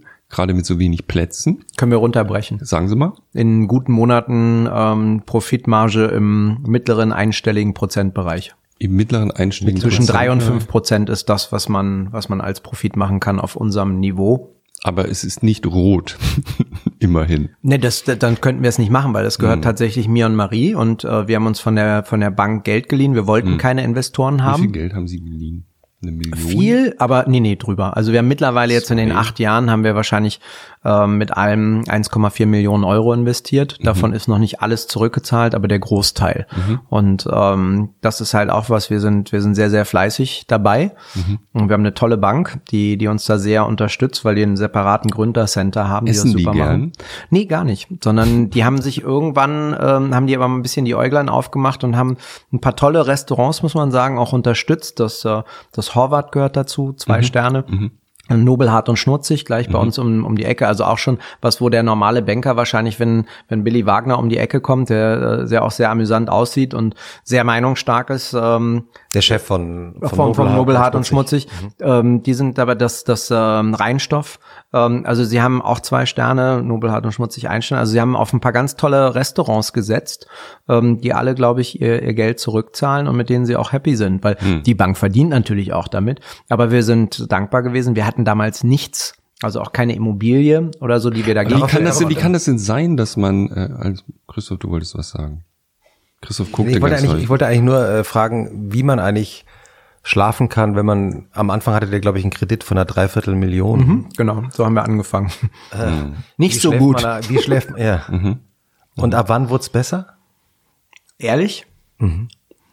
Vielleicht, Gestern. vielleicht so, nee, so vor drei Jahren. Vor drei Jahren fing es an, dass, äh, dass ich wusste, dass nicht mehr jeden Tag und nicht jeder Teller über meine Existenz entscheidet. Echt? Das war sehr kraftraubend bis mhm. dahin. Und das heißt, und bis dahin, wie bist du dann eingeschlafen? Scheiße. Ich habe ganz oft irgendwie gewusst, dass das, ähm, dass es einfach knapp ist. Ne? Also knapp heißt, du machst irgendwie einen sechsstelligen Umsatz und es bleibt was Vierstelliges übrig. Im unteren vierstelligen Bereich. Und du weißt, wenn jetzt mal eine Woche irgendwas aus. Äh, wir hatten letztes Jahr zum Beispiel zwei Tage haben, haben äh, an, der, an den Flughäfen die Mitarbeiter gestreikt. Da waren in Berlin zwei Tage mhm. dicht. Ja. Mhm. Und ähm, da hatten wir 70 Prozent Stornierung. Das heißt, du hast zwei Tage lang 70 äh, Prozent. Hätten wir das eine Woche oder zwei Wochen gehabt vor mhm. acht Jahren, mhm. Dann hätten wir richtig gekotzt. Mhm. Und äh, dann wäre es richtig knapp geworden. Und ähm, das ist natürlich was, äh, da muss ich nicht haben. Also ich muss dazu sagen, ich habe früher bevor wir uns selbstständig gemacht haben, habe ich ein unglaublich großartiges Leben geführt. Ich habe wahnsinnig viel Geld als Küchenchef verdient. Ähm, als heißt, Angestellter. Was kriegt, was kriegt man da so? also äh, ja. man, man, ja, ja, man, man sagt in, auf meinem Niveau äh, kriegt man so 10.000 Euro brutto. Und Mhm. äh, mit noch ein paar lustigen Vergünstigungen, also man darf mal essen gehen, noch fliegen gehen Mhm. und sowas. Und das hatte ich halt auch schon vor zehn Jahren. Und ähm, das war sehr angenehm. Ähm, Und, und warum, also das war, äh, vielleicht ist es eine total bescheuerte Frage, aber ähm, die sagen ja, als sie dann gegründet haben, hatten sie quasi nix. Aha. Das heißt, das ist alles draufgegangen für in irgendwo Fressen und saufen. Tokio was essen gehen und sowas. Ne? Mhm. Ja. Okay. Ähm, Bin ich heute auch, also in Geld vernichten bin ich auch heute noch eine absolute Granate. Wo, wo, Ja. Wie vernichtest du dein Geld? Am allerliebsten mit großartigem Wein. Ich Ja. finde Wein so geil. Also nicht, dass ich ihn vertragen würde. Ja. Christoph, Das ist doch ein gutes hast- Stichwort, oder? Ja, kannst du mal. Weil wir haben ja, wir haben ja, wir haben ja recherchiert, wir haben ja nicht nur die Chips recherchiert, wo ist er? sondern wir haben uns, echt geil. wir haben uns natürlich gefragt, ähm, was für ein Wein. Ich meine, das ist eigentlich ja nicht möglich. Dir jetzt schon ganz gut aus. Hast du schon gesehen, oder wie? Hm, ich sehe nur die Kapsel gesehen, die sah ganz zeig gut mal aus. nur- was sieht man zeig an mal der nur die Kapsel? Was siehst du an der Kapsel? Ich zeig mal die. Also die, die, Ich halte die Flasche so. Das ist eine Burgunderflasche. Okay. Woran, Ähm, woran- woran man das? erkennt man an der das? Farbe des, Nee, an der Form. Also, Ja, jetzt ist schon fast zu verdammt, viel. 2011 hast du schon Das gezeigt. sieht aus wie Conferent Condito. Ah, ist es. Hat er, hat er recht Ähm, gehabt. Das, an was haben Sie es erkannt? Am Jahrgang? An dem Etikett? Nee, oben? das habe ich, also erstmal habe ich die ja Kapsel Weinrot, gesehen. ja. Genau, das ist äh, Pinot Noir. Also das kommt aus Ah. dem Burgund. Da haben sie dieses, dieses Rot. Und die Flaschenform ist halt Schade, dass Burgund. es Wetten, das nicht mehr das, gibt. das konnte ich nicht lesen, genau. Und wo ich dann die Ober, die, Ober, Buntstifte. die, ja geil. Der ne? kann ja, jeden Wein an seinem, was ist, wie heißt das da oben an dem Dingsbums? das ist die Kapsel. An der Kapsel. Und an am der Kapsel oberen, erkennen. das, Das das obere Etikett kenne ich ganz Kapsel. gut. Und äh, Conferent Condito Das haben Sie sehr schön Der hat gesagt. in den 80ern ganz lustige Sachen gemacht. Da haben wir, äh, durften wir mal zurückgreifen auf 83, 85, 89 und 90. Ähm, kommt von einem meiner Lieblingshändler Mhm. ähm, und ist so für die, kann man mal so trinken. Genau. So, man kann man mal schnell so. Ja. War nicht ganz günstig, wenn ich das mal na doch, das ist Einstiegsbereich. wirklich. Was ist ein Einstiegsbereich? Na, das wird wahrscheinlich im, im EK so bei 60 Euro liegen, 50 Mhm. Wir bis müssen da 60 noch mal Euro. reden mit den Leuten, die uns den Einstiegsbereich. Aber es ist akzeptiert. Ja. Ich bin nur deshalb so Ja. nervös, weil letztes Mal, wir haben schon kurz erwähnt, bei Katharina Barley, bei der Justizministerin, sind wir so von ihr verbal angegangen worden, weil wir einen Moselwein hatten, Moment, der ich okay habe war, gesagt, aber der ich war, finde Moselwein nicht so toll. Das ist aber sehr pauschal. Sie wissen, wie lang die Mosel ist und was es Es gibt gigantische Winzer. Einer der größten auf diesem Planeten, JJ Prüm, der wahnsinnige Rieslinge macht, die, die wirklich ein Spiel von Süße und Säure haben, wo die ganze Oh, Welt nee. auf die Knie geht, wenn sie den Wein trinken können. Chef muss natürlich den, Ich nehme das den- alles zurück. Hast du den, hast du den, Aber wir äh, haben keinen wirklich geil, Entschuldigung, wir haben keinen haben wirklich, so einen Hobbyöffner. wir sind hier bei Aber uns guck mal hier, er im nimmt das Wohnzimmer- Messer. Nee. Er nimmt das Messer. Nicht das gute Keramikmesser. Doch, ist doch gut. Das ist ganz Maria, zart. wir werden das ersetzen. Und ähm, Wir sind nämlich guck bei- mal, so macht das ein Profi. Das heißt, äh, Gott sei Dank haben wir eine Fotografin hier im Raum. Wir müssen es einschneiden, weil das Ding, was, was sie Oh, ihr hier mitgeschleppt hat, Nein, wir haben wir nicht. Das ist von hier. Das ist in unserem Wohnzimmerspiel. Wir hatten bis letzte Woche keine zwei gleichen Weingläser. Wir sitzen ja hier in einem in einer WG-artigen Wohnzimmer und tasten uns so an einem von geheimen Ort in Berlin. ähm, Session Ja. zu Session voran, auch kulinarisch. Also das ist, das ist ja auch extrem angenehm, das muss ich sagen. Aber man sieht dann bei dem Öffner, dass in diesem Haushalt Wein keine große Rolle spielt. Das ist jetzt aber. Das ist natürlich gemein, ganz weil pauschal, die ja. äh, Produzentin Maria, die jetzt hier sitzt, muss sich das anhören. Äh, vielleicht haben wir ein Mikrofon, äh, Maria. Ich habe sie angeguckt, die ist aber reaktionslos, aber, aber es ist tatsächlich so, aber Wein spielt keine. Rolle. Woran erkennst du das? Naja, sonst hätte sie ein Kellnerbesteck. Also das hiermit kann man ja Sachen 150. aufmachen, die so, ja genau, die so, nee, nee, ein Kellnerbesteck gibt's für einen Zehner. Wirklich? Ja. Aber das ist hier eine harte Nummer. Damit macht man Sachen auf, die sind so rosé mit Eiswürfeln Oh, oder es was frisches Weißes oder was. versemmelt. Nee, das hat doch nichts mit Versemmelt zu tun. Ich meine, ich habe zum Beispiel nichts zum Bier trinken zu Hause, weil ich kein Bier mag. Und Ja, das haben wir uns Ja, auch haben wir erzählt. auch gehört. Aber es kein gibt, Champagner, äh, kein Bier. Äh, nee. Also Tanzäpfle gibt's bei uns im Restaurant. Habe ich mit großer Freude als Badener notiert. Hat zwei Jahre gedauert, bis die Mitarbeiter mich so weit hatten, dass wir Bier serviert haben. Ich, Gute Bier, Idee. Bier ist irgendwie für mich so ein Assi-Getränk. Mit Bier assoziiere ich tatsächlich damals Kreuzberg auf der Straße. Dachte und mir sowas fast. Wenn wir, wenn wir da die Straßen lang gegangen sind, an den Kneipen vorbeigekommen sind, die Typen, die da standen, die Bier gesoffen haben und geraucht haben, das war wirklich einfach auch von der ganzen, vom Benehmen, von der Ästhetik, vom Umgang, das war wirklich bäh. Wobei so ein kaltes Bier in so einer warmen, an warmen Sommerabend finde ich schon. Kaltes, helles Eis. Tim Raue beim Oh, Wein oh, Flaschen öffnen. Oh, nicht den Korken jetzt. gut aus. Ah, sehr Oh. gut, sehr gut. Ja, den Plop Das klang nicht, gut. aber es ging gut. Muss der lange atmen? Ist das eine blöde Frage? Ich weiß gar nicht. Was, Nö, was fragt nö, man? also, also das ist, fragt das man? ist, äh, das ist ein feines Dörfchen hier, Givry-Chambertin kann schon was, der Premier Cru. Und wir würden ihn im Restaurant dekantieren und würden ihm schon eine Stunde geben. Äh, wir werden Hm. Haben aber, wir jetzt gerade Guck mal, er schüttet schon ein. Also das Ah ja, ist. Podcast-Geschwindigkeit. also, also Postka Podcast immer schneller als alles andere. ja. Manche.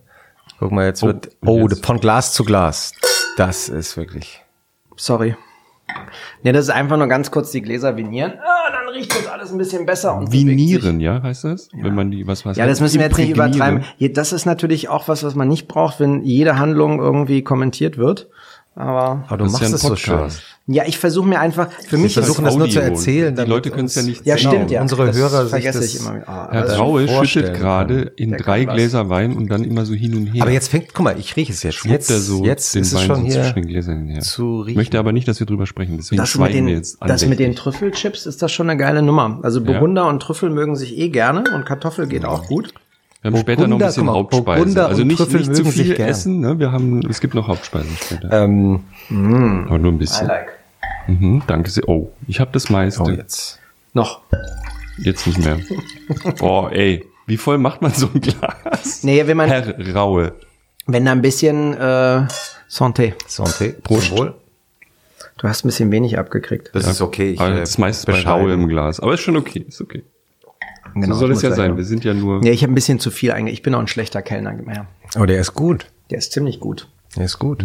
Oh. Der ist richtig gut. Jetzt, wie ist es eigentlich, wenn man über Essen ja redet? Ich als finde immer, also diese Sprache, die sich so in der Kulinarik durchgesetzt hat, äh, ich ist und Ja. bleibt doch so ein bisschen affig, oder? Wie meinst du das? Also eben, wenn da beschrieben wird, wie das Essen schmeckt oder wie Hm. ein Wein schmeckt, das mit dem Abgang und so weiter.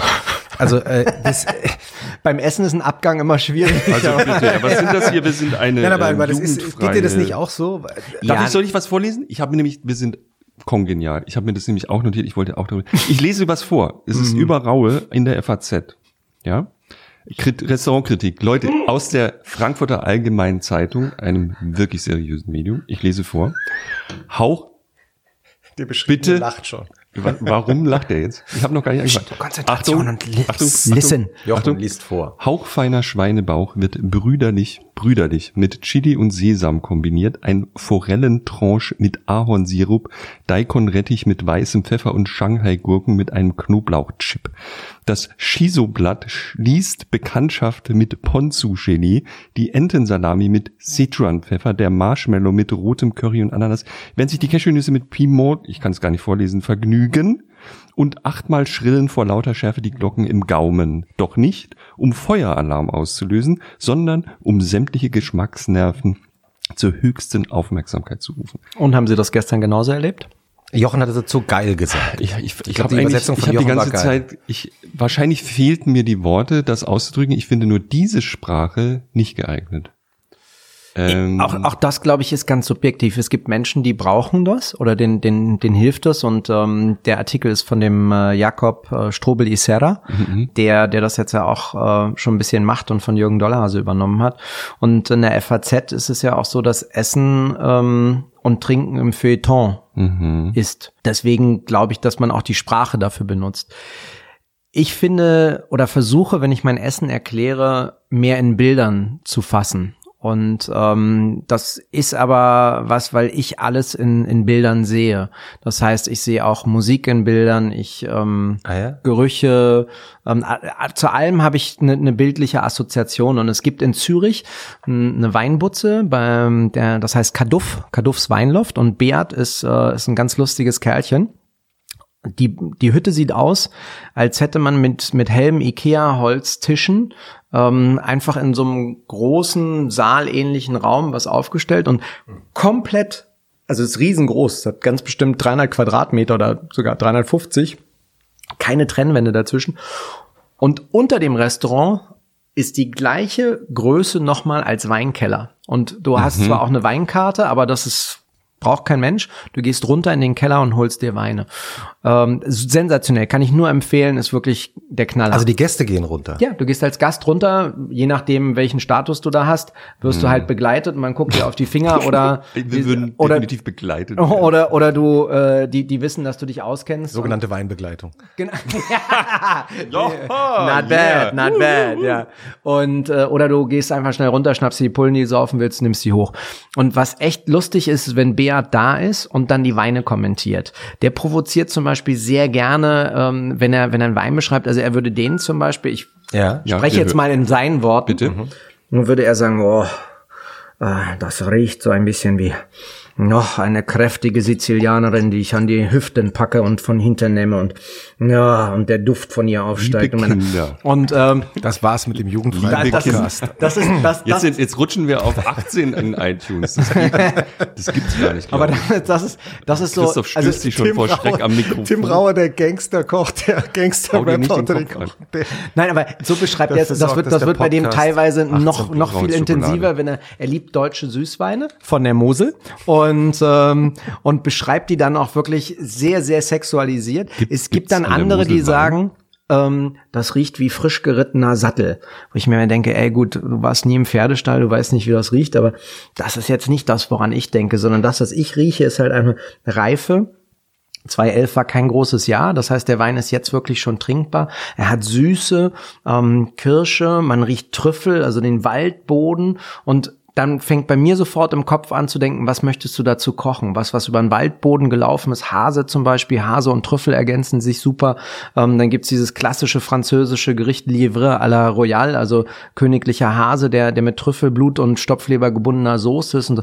das kann ich mir sensationell dazu vorstellen. Und so habe ich dann Bilder im Kopf. Und ich finde halt, und so artikulieren wir das auch gegenüber unseren, unseren Mitarbeitern, sie sollen nicht Sie sollen mit ihren eigenen Worten etwas beschreiben. Sie sollen jetzt nicht vom Gast stehen und sagen, das ist ein 211er Gevry Chambertin, geerntet am dritten Tag des August, wo die Sonne halb tief stand und er am halb Südhang von bla bla bla. Das will doch kein Mensch Ja, wissen. vor allem tun einem die Kellnerinnen und Kellner auch in dem Moment immer so leid, weil man äh, sitzt da und hofft, dass sie den Text, das Gedicht wie in der Schule zu Ende vortragen. Dabei wäre es ja eigentlich viel ich besser. nie geschafft. Äh, genau, ich auch nicht. Dabei wäre es ja viel besser, wenn sie es in ihrer eigenen Sprache erzählen. Und das haben sie gestern Abend auch gemacht. Und weil wir gerade über Wein reden, ähm, Jochen, also wir haben es ja schon mitbekommen in diesem Podcast, ist kein Fan von deutschen Wein grund, grundsätzlich. Mosel. Insbesondere Moselwein. Ähm, aber aber, ist- gestern, ja, gestern recht, warst ja, du, also ja, habe ich Jochen ge äh, geradezu geflasht erlebt Ja. bei den Cuvées, die Ah, von André. Tim Raues Sommelier aus deutschen Weinen alle, schneidet. Alle fotografiert und mitgeschrieben, weil ich ähm, noch nie so guten deutschen Wein getrunken habe. Ah, cool. Oh, das freut mich riesig. Und André hat dieses, ähm, ich nenne das mal liebevoll, dieses Punchen für sich entwickelt. Ja, eben genau, exactly. Mhm. Man Das so, muss einen mehr schlechten Ruf, punchen. das so einen schlechten Ruf hat, aber warum eigentlich, oder? Ja, warum? Ich glaube, weil sie in den Also Cuvée 80ern klingt natürlich auch schon besser. Genau, in den 80ern hatten wir ja gepanschte Weine. Da sind halt Sachen in den Wein gelangt, die da nicht reingehören, wie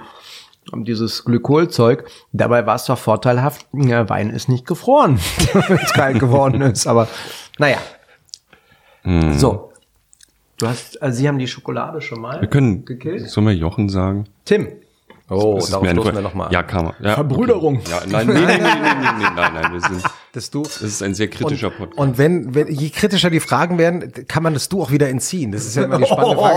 Ist das, Man- man ist sagt- das schon mal passiert? In, wir in Hamburg, bei der Zeit in Hamburg sagen wir, viele von uns sagen ja, hat er Sie, sich, Jochen. Jetzt hat, ja, jetzt hat sich der arme Tim gerade verschluckt beim Stichwort Hamburg. Äh, Nee, aber dieses Sie. Warum eigentlich? Das Ja, Hanseatische. cool. Wobei, Das wobei Hanseatische. ich mache ich mach das tatsächlich auch. Also mein Umgangston ist mit den Mitarbeitern, ich duze sie, spreche sie mit ihrem Vornamen an und sie siezen mich. Allerdings nicht Wirklich? mit Das meinem Vornamen. macht man aber nicht. Ich das, weiß. Das ist nicht gut. Ich habe auch noch keine endgültige Lösung gefunden, die es besser macht, Warum? aber Distanz ist, ist was, was ähm, schon sehr, sehr wichtig ist. Aber asymmetrische Distanz finde ich komisch. Ja, stimmt. Ich auch. Vielleicht, vielleicht noch mal drüber nachdenken. Wie ist überhaupt ich der ständig. Ton? Äh, ich habe ja lange, lange Notizen gemacht über den Ton in der Küche. Und habe äh, heute, gerne abkürzen. wie, wie ist der Ton in der Küche? Nicht immer richtig. Hm. Also wir hatten vorhin schon von dem Karate-Franzosen, war es ein Franzose? ähm, Mhm, dem jungen Franzosen, der äh, getreten hat, ja. Und ähm, das haben sie nie gemacht. Aber es, ich habe gesagt? Quellen gefunden in diesem stopp, Riesenstapel. Stopp, stopp, mal kurz. Nee, Was? Ge- physische Gewalt in der Küche, gab's das mal bei dir? Klar. Schon. Logisch, Wirklich? logisch. Also ja, Mit Messer oder auch. Also das, was geflogen ist Können wir und so. das ja. nochmal für, das ist ja eine Ag- äh, Nein, das, Presseagentur, das, die wir nein, nein, das habe ich alles schon gesagt. Und dafür habe ich mich zum Teil natürlich auch schon entschuldigt, aber es Mit gab Messer? Zeiten. Mit dem Messer? Ja, dass du vor lauter Frust, du weißt nicht, wohin mit deiner ganzen Aggression irgendwas nimmst, natürlich jetzt nicht Richtung Mensch wirfst, aber das ist ja in der Küche egal, weil der Raum meistens so klein ist. Ähm, und das, was ich dann natürlich, man übernimmt ja immer das von denen, die man für, für seine Helden hält. Und, du hast es selber so erlebt, oder? Na klar, bei uns gab's ja auch noch, also die ultimative Strafe war, äh, muss jetzt einer von, von euch beiden, ähm, also Ich gebe meinen Finger nicht. du, nee, du, ar- du arbeitest Nein. ja auf dem, auf dem Schneidebrett. Jochen ne? Jetzt Hände nimmt er das Messer, er nimmt das Keramikmesser und Er nimmt das. Keramikmesser und das, Ich weiß genau, was so, jetzt und jetzt kommt. Hab ich, Der jetzt kleine ich, Finger ist gleich weg. Jetzt habe ich was, was falsch gemacht. Mhm. Und in meiner Ausbildung war das so, dass der Küchenchef kam, eine Pfanne hatte, eine heiße Pfanne, Ja. die er vom, vom Ah, nee. Gas geholt hat und dann einfach kurz auf die Hand gestellt hat und gesagt, ha, ist nicht richtig geschnitten. Und dann hast du einfach mal komplett die Handfläche Nee. verbrannt. Und das bleibt, wenn du Pech hast, ist es so heiß, dass es hängen bleibt. das heißt, auf der Hand- musst es wieder weg. Hände hier sehen, so. das können jetzt Nee, nee, nee, nicht du, du bist hier so drauf, genau, und dann, hupsi, und dann hält dir das okay einer kurz drauf. Das, das muss nur, muss nur so berühren und du, Sie haben das sich nie, schon. haben Sie sich jemals brutal geschnitten? Man kann, ja, ja, ja, ich habe hier, Wo denn? da den Haken.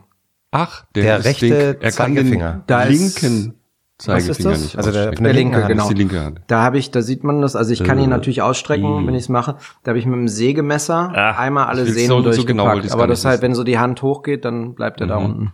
Okay. Aber das ist zum Beispiel was, was mir heute eminent wichtig ist. Verbrennen und Schneiden sind beides sofort Zeichen, dass du merkst, dass die Menschen, psychosomatische Zeichen, dass die Menschen nicht zufrieden sind, dass sie keine Self-Confidence haben, dass sie Self, ähm, Selbstvertrauen, Selbstvertrauen. Ich schneide Dass sie nicht kein- kein also Selbstvertrauen haben. Dass sie unter. Druck, zu sehr unter Druck stehen. Ja, und dass ihnen, dass ihnen das Gefühl fehlt, sie selber zu sein. Und wenn du in der Küche merkst, dass viele Schnitt- und Brandwunden haben, dann weißt du, hier stimmt was nicht. Da ist was aus, aus der Balance auch im, im Miteinander. Und bei uns passiert das enorm selten und da bin ich extrem stolz drauf. Das ist mir auch sehr, sehr wichtig. Also, ähm, aber es ist, gab Zeiten in meiner Küche, da war ich der absolute miesestes Arschloch und Hooligan. Und ähm, dafür schäme ich mich heute auch. Und ähm, es passiert trotzdem hin und wieder, dass ich in der Küche auch, auch wirklich laut werde. Ähm, drei, viermal im Jahr, wo es dann einfach sich was einschleicht, was da nichts zu tun hat. Sag, das gib, heißt- gib mal so ein Beispiel, wenn du merkst in der Küche, es schleicht sich was ein, was Ähm, du unterbinden möchtest. das ist schwer zu beschreiben, aber man kommt in einen Raum, ich komme in einen Raum rein und ich kann euch sofort sagen, ob der Raum funktioniert oder nicht. Das ist auch in einer, wenn ich jetzt in ein Sekretariat kommen würde, wenn ich in eine Turnhalle komme, ich habe sofort ein Gefühl, funktioniert oder funktioniert nicht. Ich kann das nicht in Worte fassen, aber ich, ich fühle das. Und ähm, das, Was machst ich, du dann? Was machst du dann, wenn du Struktur. Das A und O ist Struktur und Disziplin. Also das heißt sofort zu fragen und zu hinterfragen, wer arbeitet hier mit wem, wo haben wir jeden in der Küche befragen, wo hängt's mit der Kommunikation? Ja, wer ist derjenige, der der Unruheherd ist oder sind es mehrere, setzen sich auseinander, dann zurück auf ihre auf ihre Abteilung bringen, in ihrer Abteilung wirklich ins Detail gehen und Automatismen erlernen. Also das, was ich aus dem Hochleistungssport gelernt habe, ich habe Fußball gespielt, bis ich ähm, angefangen habe mit der Ausbildung als Koch, war halt jedes Mal bei jedem Training mindestens 100 Pässe spielen, über fünf, sechs Meter. Dass du, wenn, dass du gar nicht mehr nachdenkst, dass wenn der Ball kommt, du einfach nur reagierst, in welche Richtung spielst du jetzt, um aus dem Augenwinkel zu sehen, wo wer ist. Und so ist es in der Küche auch. Ich habe mir damals auswendig beigebracht in meiner Abteilung, äh, also in- auf meinem Posten, in meinem Kühlschrank, du hast dann so Ziehkühlfächer, du hast ähm, Türen. Erstes Blech sind immer die Kräuter. Zweite Schublade, drittes Fach hinten sind die Oliven, daneben sind die Zwiebeln. Und das habe ich wirklich mit ähm, mit geschlossenen Augen auswendig gelernt, habe mich am Posten gestellt und habe mich abfragen lassen, Zwiebeln, zack, Zwiebeln. und wenn das nicht schnell genug ging, und so habe ich mich verbessert, so bin ich schneller geworden.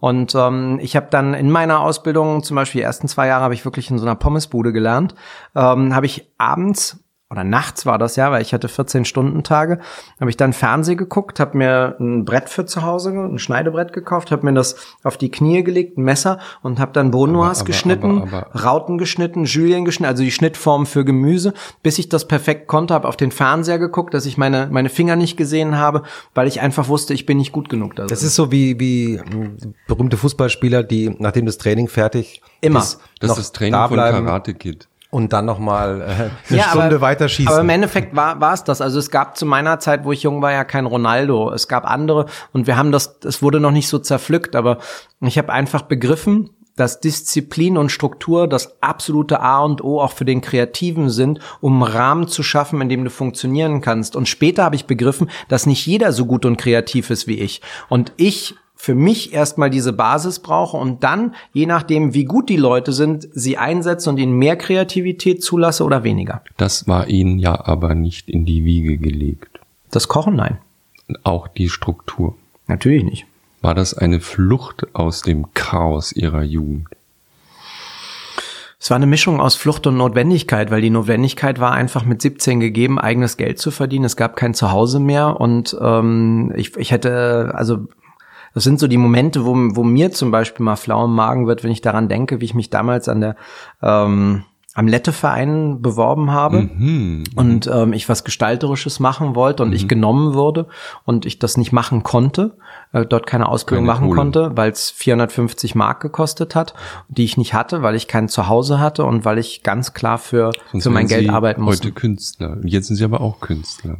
Naja, ich, ich weiß nicht, ob ich wirklich ein, ob ich irgendwas geworden wäre. Ich weiß es wirklich nicht. Ich glaube, dass die, die Straße mich zurückgeholt hätte, weil ich da einfach zu gut funktioniert habe. Ich war zu, zu strukturiert. Ich war immer sehr, ich war immer ein Anführer. Ich bin, war nie ein Mitläufer. Ich stand nie irgendwie an der Seite, sondern ich habe das schon gemacht. Ich habe auch schon immer ähm, eine starke kriminelle Ader gehabt in mir. Ähm, das ist einfach was, was ich auch weiß. Also ich, ich bin auf der anderen Seite auch sehr pragmatisch.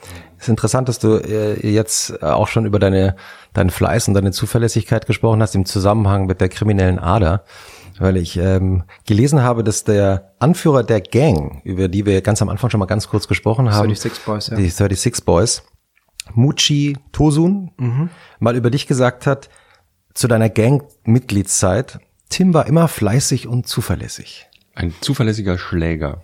Was heißt das in einer Gang? Was heißt das in einer Gang? In einer Jugendgang? Ähm, was war da, was war da deine Rolle?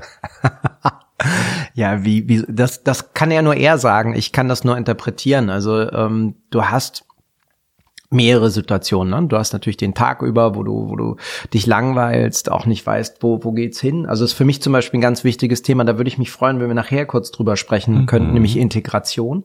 Unbedingt, Weil, hab ich weil, weil ich bin tatsächlich ähm, Es war ja eine türkische Gang und du warst der einzige Deutsche. ich war die umgekehrte Integration, aber ich habe halt auch erlebt, wie wir nicht integriert haben in diesem Land und warum wir das auch nicht gemacht haben oder warum es nicht funktioniert hat. Aber da war es natürlich so, äh, wir haben dann zusammen Fußball gespielt und so und ich ich glaube ne- nicht, dass ich damals schon so viel Struktur hatte, aber da sieht man, wie der Blick von von von außen im Endeffekt ist und ähm, die die tatsächlich harten und gemeinsamen Momente sind die, wenn es dann wenn es dann abgeht, also wenn wirklich eine Schlägerei entsteht und wie, wie, wie viele Jungs waren dann so zusammen? Das war unterschiedlich. Das waren mal, waren wir sechs, sieben, mal waren wir 20, mal waren wir 50. Und ähm, dann hast du halt auf der Gegenseite entweder genauso viel oder gerne auch mehr. Also das war jetzt Sarkasmus, sondern da waren dann einfach mehr. Und ähm, da hat jeder Angst. Das ist wie im Krieg, das ist wie als Soldat, du hast Angst. Also du hast elementare existenzielle Angst. Alles in deinem Körper sendet dir ein Signal, das ist so ein großes rotes Licht, also ganz, ganz groß und sagt rennen, rennen, rennen, rennen, rennen. Und dann kannst du in der ersten Reihe stehen. Da ist das Signalschild sehr, sehr gut zu sehen. In der zweiten ist schon ein bisschen weniger, nur so oder in der dritten oder vierten. Da ist es dann entspannter, weil du weißt, der, der Mob rennt erstmal auf dich zu, die vorne prallen ab und du kannst da mal draufgehen. Und da war es halt wichtig, ähm, zu überlegen, wo möchtest du in dieser Familie sein? In welcher Reihe bist du meistens gestanden? Ganz vorne. Und ähm, Warum?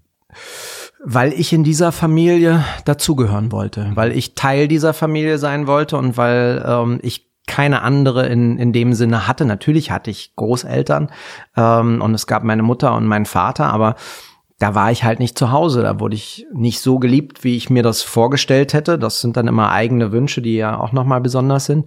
Ähm, aber in dem Fall war es halt einfach so, ich bin ja erst zu den 36 Boys gekommen, wo ich die schlimmste Zeit meiner Kindheit hinter mir hatte. Also da war ich schon 14.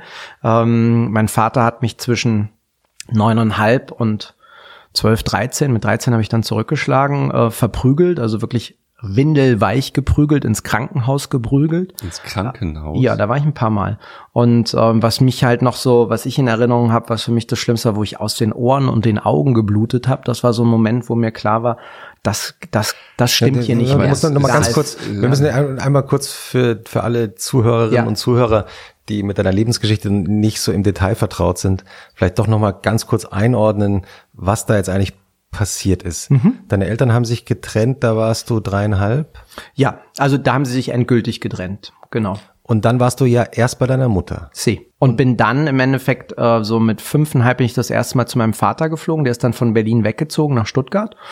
Und äh, natürlich war das alles für mich nicht, nicht durchsichtig oder auch nicht verständlich, aber er hat dann mehrere Frauen gehabt, also hat mehrfach geheiratet und die Frauen wollten dann alle Kinder. Und er hat dann äh, der jeweiligen Frau mal gesagt, ich habe da aber noch was. Und ähm, das war natürlich so, ich habe ihn besucht und ähm, bin dann aber immer sozusagen als Kinderersatz aufgetaucht. Das konnte ich mhm. natürlich auch erst später rekonstruieren. Und die, die seine Frauen hatten, kann ich heute auch verstehen, natürlich wenig Lust auf einen, einen Jungen aus einer ersten Ehe, ähm, sondern die wollten eigene Kinder haben. Mhm. Und da war ich jetzt nicht unbedingt äh, so an Nummer eins gesetzt. Mhm. Und dazu kam halt, dass mein Vater, ein unglaublich charmanter, ähm, auch, auch sehr redegewandter, rhetorisch begabter Mann war, der als Unternehmensberater dann gearbeitet hat. Also anfänglich hat er mal, äh, glaube ich, Elektromechaniker gelernt, ist dann ähm, Betriebsratsvorsitzender geworden beim größeren Unternehmen zu der Zeit, lange her, 70er, 80er, und hat sich dann äh, als Unternehmensberater ähm, auch doch relativ gut verdient und es ging ihm gut. Der hat aber irgendwo ein Frustrationspotenzial gehabt und ich weiß, dass er meine Stiefmütter nie geschlagen hat, dass er es aber mit mir gemacht hat und ähm, das fing halt an tatsächlich, wo ich dann zu ihm gezogen bin. Und ähm, ich weiß gar nicht aus welchem Anlass, aber es war, ich habe ihm keinen gegeben. Also ich war damals nicht kriminell, ich habe nichts Böses gemacht. Ich war wirklich ein lieber Junge. Ähm, ich war sehr sozial integriert, da wo ich herkam. Ich habe dann, es war ein Ball der Stadt damals in der Nähe von Stuttgart. Ich habe da Fußball gespielt und ich habe jetzt auch keine schlechten Noten eigentlich gehabt. Und dann kam, kam irgendwann der Punkt, wo der angefangen, wo er angefangen hat, mich zu schlagen. Und meine erste Stiefmutter war halt eine ganz pedantische, also krankhaft pedantische Frau, bei der alles aufgeräumt sein musste. Und ich wusste, also ich kann mich dran erinnern und ich glaube, dass das der erste, das erste Mal war, wo ich, wo ich richtig, richtig zusammengeschlagen wurde von meinem Vater. Da habe ich Bügel liegen lassen bei mir, also zwei Bügel, ja, zwei Kleiderbügel mhm. auf so einem Stuhl. Und äh, sie hat ihn angestachelt und hat ihn dann gesagt, guck mal, der lässt hier die Bügel liegen. Und dann hat er den Bügel und einfach mit dem Bügel auf mich eingeschlagen. Da war ich, wie gesagt, neun, neuneinhalb, zehn. Und ähm, dann sind dadurch Situationen entstanden. Ich hatte halt unfassbare Ängste, was falsch zu machen habe dann zum Beispiel meine erste Spange verloren und habe dann aus, aus Angst, dass das irgendwie rauskommt, weil mir auch so gesagt, das ist super teuer und dass du eine Spange hast, sei dankbar dafür. Äh, sie hat dann auch gesagt, ist mir scheißegal, wie deine Zähne aussehen. Habe ich aus Lötdraht, den mein Vater hatte, mir so eine Spange Nein. nachgebaut, damit ich die in den Mund genommen habe. Es hat auch eine ganze Weile funktioniert. Und irgendwann sollte ich sie dann mal rausnehmen, wo die dabei waren. Dann habe ich natürlich nur dieses Lötgestell rausgenommen. Und dann, das weiß ich noch, das war auf einer Firmenveranstaltung von meinem Vater. Und dann ist den in dem Moment, hat den irgendwie irgendwie alles verloren und vergessen und hat sofort angefangen, auf mich einzuprügeln. Es war mitten in dem Saal, da waren ganz viele Leute und mhm. da ist auch, also da weiß ich, das war relativ schnell vorbei. Also da muss einer eingeschritten sein. Mhm. Und ähm, das ist in dieser in dieser Zeit dann eskaliert, ähm, ist auch öffentlich geworden. In dem Fall nämlich, dass ich, mein Vater hat dann angefangen, mich mit einem Holzlöffel zu verprügeln. Und das ähm, mit so einem Kochlöffel. Und, und deine Mutter, hat das deine Mutter nicht Nein, meine Mutter hat in Berlin gelebt und zu der bin ich nur noch ähm, spontan hin und wieder gereist. Die war auch sehr traurig ähm, aber hat irgendwie meinem Wunsch, bei meinem Vater zu sein, so als kleiner Junge, der seinen Papa ähm, kennenlernen und sehen wollte, entsprochen und ich habe mich nicht getraut, ihr was zu erzählen, weil ich natürlich auch dachte, ich mache was falsch. Und diese Holzlöffelnummer, wenn man mit dem Holzlöffel richtig zuschlägt, hat man so ein Oval. Also das heißt, du hast so einen blauen, blauen, violetten Ring auf deinem, du auf, auf der Haut auf und und eine Beule, genau. Und er hat mich natürlich dann gerne, er war ja nicht dumm, äh, nicht ins Gesicht normal geschlagen, wenn er wenn er mich einfach geschlagen hat, sondern dann halt auf die Beine, den Rücken. Ähm, Und damit dann, man damit man es nicht sieht. ja, also würde ich heute sagen, ja, früher habe ich mir keine Gedanken darüber gemacht, da hat es einfach nur wehgetan. Und ähm, dann hat er, ich weiß auch gar nicht warum, mich mit dem Kochlöffel so verprügelt, dass ich wirklich von den Waden über die Oberschenkel den Po, den ganzen Rücken voll hatte und hatten mir Schwimmunterricht. Und ich war mir natürlich ja auch keiner Schuld oder irgendwas bewusst, weil ich hatte ja nichts falsch gemacht, habe mich ausgezogen, bin schwimmen gegangen. Und da kann ich mich dran erinnern, dass dann irgendwie die Lehrer kamen, auf einmal der, der Schuldirektor da war und dass dann auch mein Vater kam mit meiner Stiefmutter. Ähm, und dann darüber gesprochen wurde. Und ähm, dann ging es auch, ab dann ging es Richtung Psychologe. Ähm, aber dass mein Vater da jetzt irgendwie irgendwelche Restriktionen draus äh, hat, nein. Nicht, dass ich wüsste. Und ähm, das ging dann halt eine ganze Weile weiter und ähm, das hat dann erst geendet. Wir sind dann noch umgezogen in die Nähe von Frankfurt in Bruchköbel, wo ich dann ähm, mit dem Nachbarsjungen abgehangen habe und der hatte einen Kontakt zur, zur Hooligan-Szene und zur rechten Szene in Frankfurt, die damals sehr stark waren. Da waren die bösen Onkels, die, die Adlerfront von, von Eintracht Frankfurt, also deren Hooligans. Und mit denen haben wir zusammengehangen und die haben halt jeden Tag ähm, Kampfsporttraining gemacht. Und äh, da habe ich dann mitgemacht. Ja, und irgendwann kam mein Vater dann nach Hause und dann, ich, ja, ich habe keine Ahnung mehr, was es war, um was es ging. Irgendwas hat ihm nicht gepasst. Ich kam vom Fußball, ich habe meine Schuhe nicht richtig sauber gemacht oder irgendwas. Und dann wollte er halt loslegen und dann habe ich halt, äh, habe ich halt nicht mehr als Opfer dagestanden, sondern habe agiert und habe ihn halt umgehauen. Und, und er ist hingefallen und oder Ja, ja, klar. Und dann bin ich natürlich weiter drauf, äh, weil ich natürlich gelernt habe, so lange bis Ruhe ist. Und ähm, aber mit 13 hast du natürlich noch nicht die Konstitution, um erwachsenen Mann dann wirklich fertig zu machen, aber du kannst ihm empfindlich zeigen, Cut. Und da war dann glücklicherweise, da war dann auch das Verhältnis aber sofort gesplittet. Also das heißt, ich habe dann dann noch ein Jahr oder so verbracht, aber das war kein Miteinander mehr. Ich war sowieso isoliert, weil meine meine zweite Stiefmutter hat ähm, hat sich geweigert, meine Wäsche zu waschen. Also die kam, wo ich elfeinhalb war in unser Leben.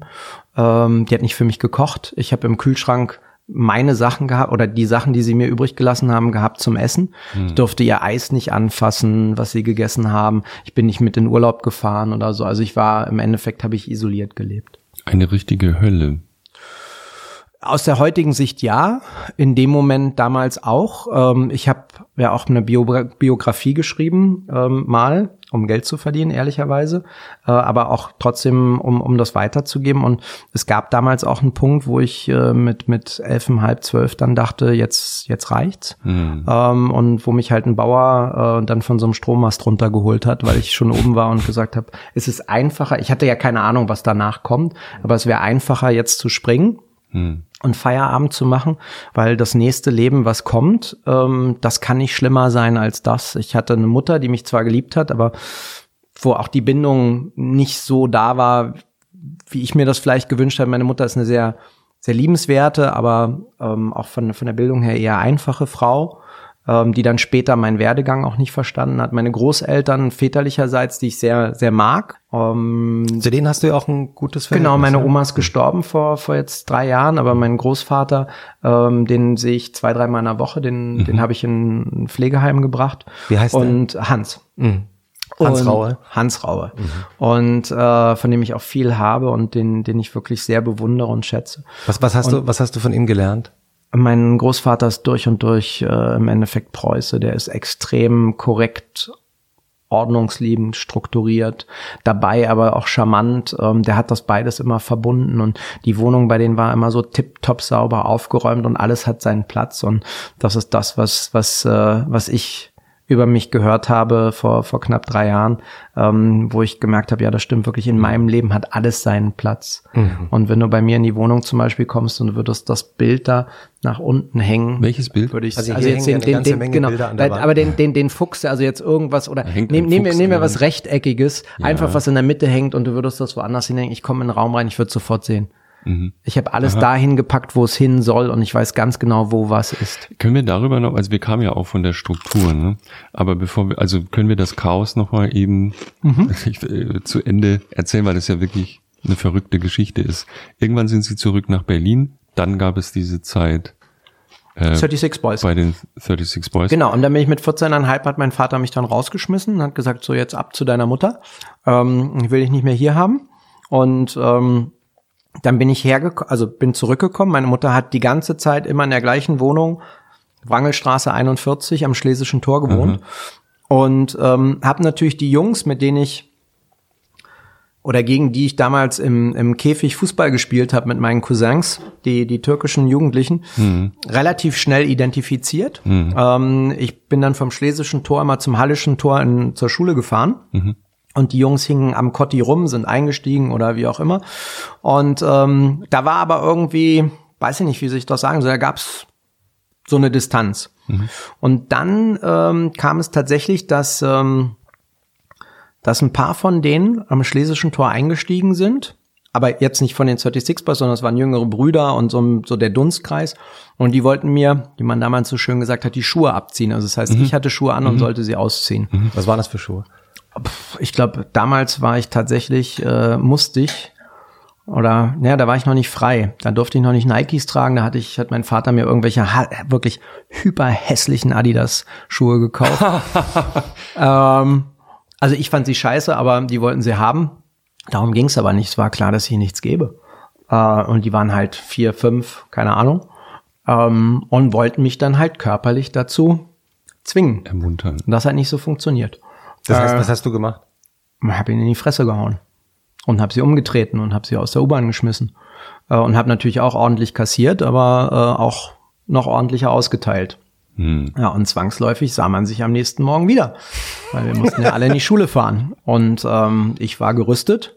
Das heißt, ähm, mir war mental klar, dass ich die wiedersehe. Mhm. Und ähm, ich wollte auch nicht darauf warten, was die mit mir machen wollten. Und dann sah ich halt welche, aber wir sind damals, also ich bin immer in den gleichen Wagen eingestiegen, habe mich immer auf den gleichen Platz gesetzt und so und sah dann, wie die in dem Wagen rechts und links neben mir waren und am Cottbusser Tor stiegen dann ihre Kumpels und teilweise älteren Brüder ein. Das waren die 36 Boys. Ach. So haben wir uns kennengelernt. Und war nett?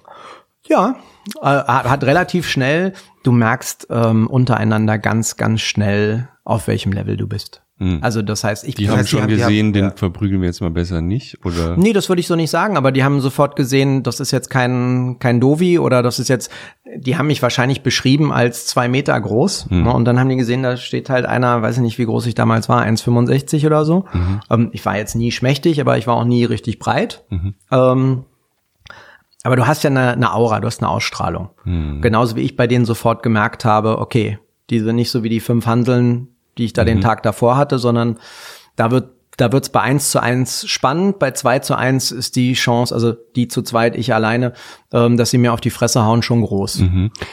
Und dann haben sie sich angefreundet.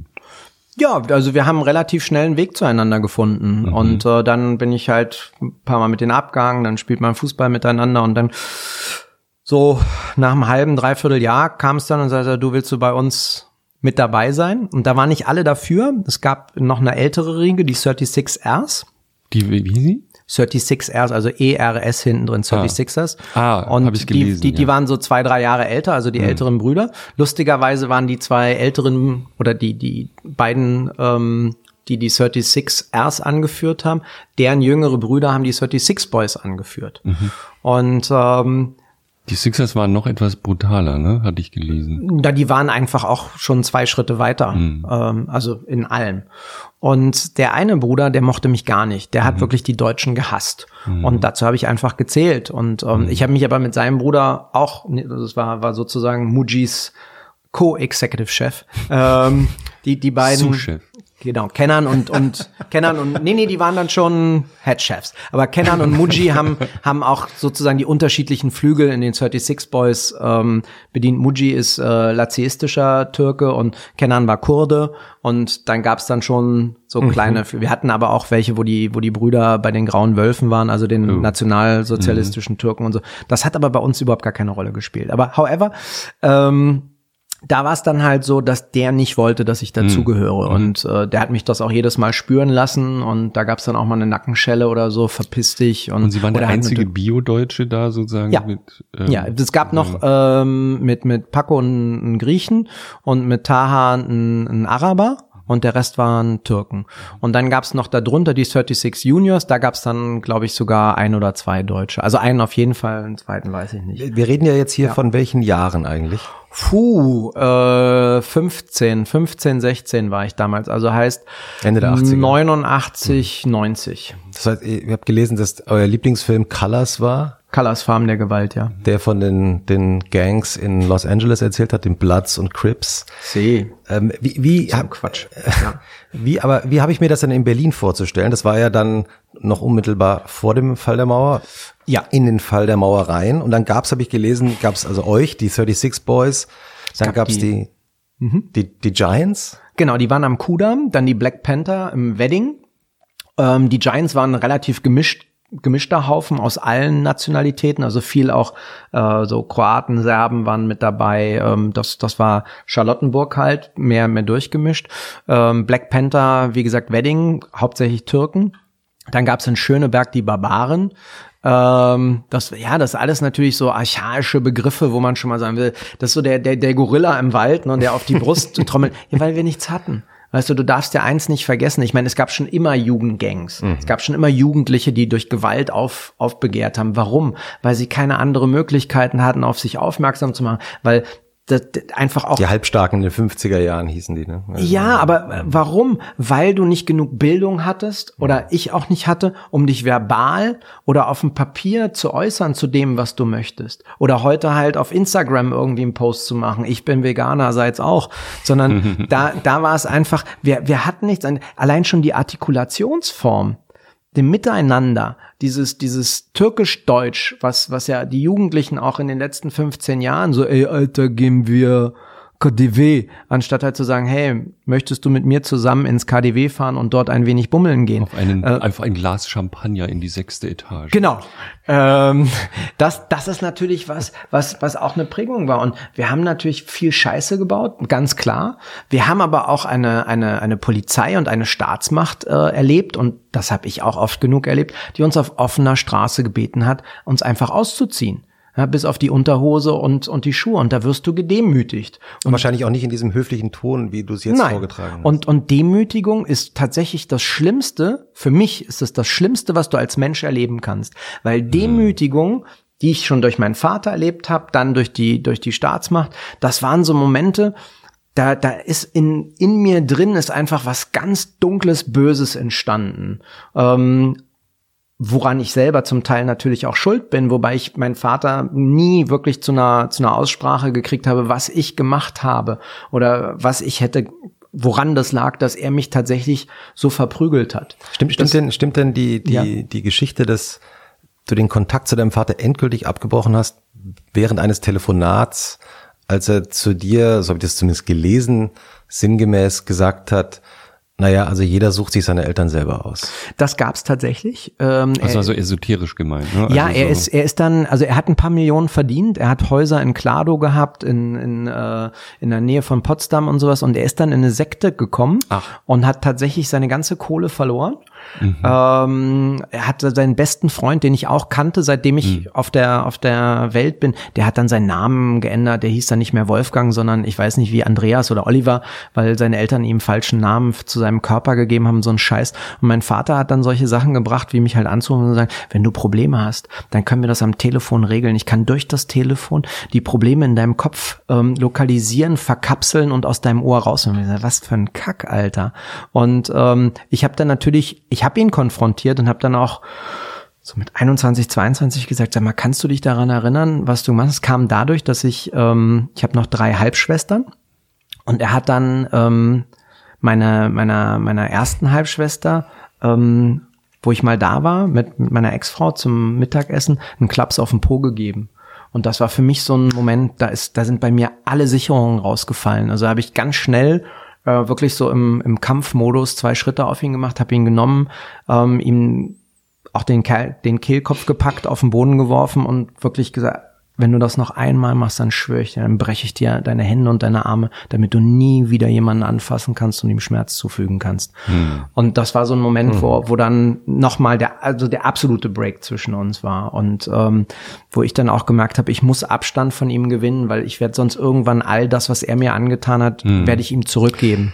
trotzdem noch mal die Frage so als als es ist ja fast alles verjährt von damals. Ne? Man liest die schillerndsten Geschichten. Ich habe, glaube ich, gelesen. Das ist hätten- alles schon lange verjährt. Ja, mit, es gibt Ausnahmen, die Dinge, die nicht, also die, die Sachen, ich wollte, mein- meine Frage war einfach, was sind so die schlimmsten Dinge, die in dieser Gang eigentlich äh, gelaufen sind? Ne? Ich habe gelesen, sie haben eine Kalaschnikow im Schrank gehabt oder irgendwo mit tausend Schuss. Und eine, äh, und eine Schrotflinte. Und das Lustige ist, man Haben hat ja gar, jemals benutzt? ja, ja, klar, aber Nee. auch, ja, wir sind in den Wald gefahren, haben damit geschossen. Aber nicht irgendwie jetzt ernsthaft. Nein, auf Als Menschen. Druckmittel Ach, Quatsch.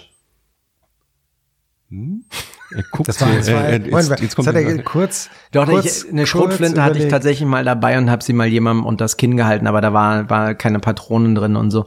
Weil ich weiß auch gar nicht, ob die funktioniert hat, aber wir haben zum Beispiel auch Handgranaten gehabt und haben die dann im, im Wald geworfen alles so und die sind, Ostware, die dann Klar. über die Grenze. Und dann sind die explodiert und das war dermaßen ähm, frustrierend, weil da geht gar nichts. Also du denkst irgendwie so, also so eine weg. Handgranate könnte, könnte jetzt den, den Raum, in dem wir sitzen, sind so 20 Quadratmeter vielleicht knapp, das, das könnte den Raum verwürsten. Ah, vergiss es. Ja, da- das nimmt den Tisch ein bisschen mit und das war's. Also Mhm. das ist relativ unspektakulär und das gab's halt damals ohne Probleme.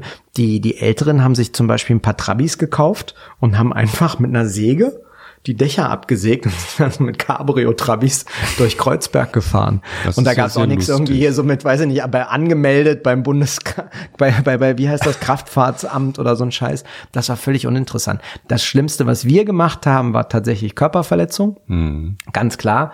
Nur muss ich dazu sagen, und das ist nicht aus Selbstschutz, sondern weil es wirklich so war. Ich habe bis auf ein einziges Mal nie mir jemanden genommen, der sich nicht prügeln wollte. Also das heißt, es war immer so, dass der Gegenpart, das ist im Endeffekt das Hooligan-Prinzip, wenn du da fair mit dem Kodex rangehst, du möchtest dich messen, du möchtest jemand anders haben, den du in die Fresse haust. Das muss auch gar nicht, deswegen gar nicht im Stadion sein, sondern es geht einfach nur darum, wo stehe ich, was bin ich. Und ich habe ein einziges Mal, wollte ich einem jungen Mädchen damals imponieren und ähm, da lief irgendwie so ein Pfeifenkopf vorbei und der guckte sie irgendwie an und hat sie so angelächelt und ich war natürlich unfassbar eifersüchtig.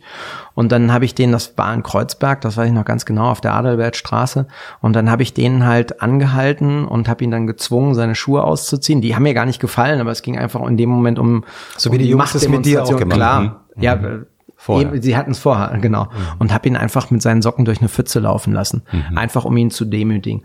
Und dann hat sie mir einen dermaßenen Einlauf pa- verpasst. Und hat gesagt, du bist so ein dummes Schwein, du bist so ein Arschloch. Ja, warum machst du das? Dass ich sofort gemerkt habe, uh, uh, uh, ja, das ist eine Nummer, ob ich mich mit jemandem prügel oder eine andere, wenn ich jemanden demütige. Und habe das dann auch nie wieder gemacht. D- Das eine ist ja, in eine Gang reinzukommen, aufgenommen zu werden, sich Ja, das hatten wir noch nicht. Das ist äh, übrigens ach das gab's ist kein Ritual? Spaß. Gab's ja, ja, klar. Ritual? Was war das Ritual? Dann musste ich mit zwei Jungs drei Minuten prügeln.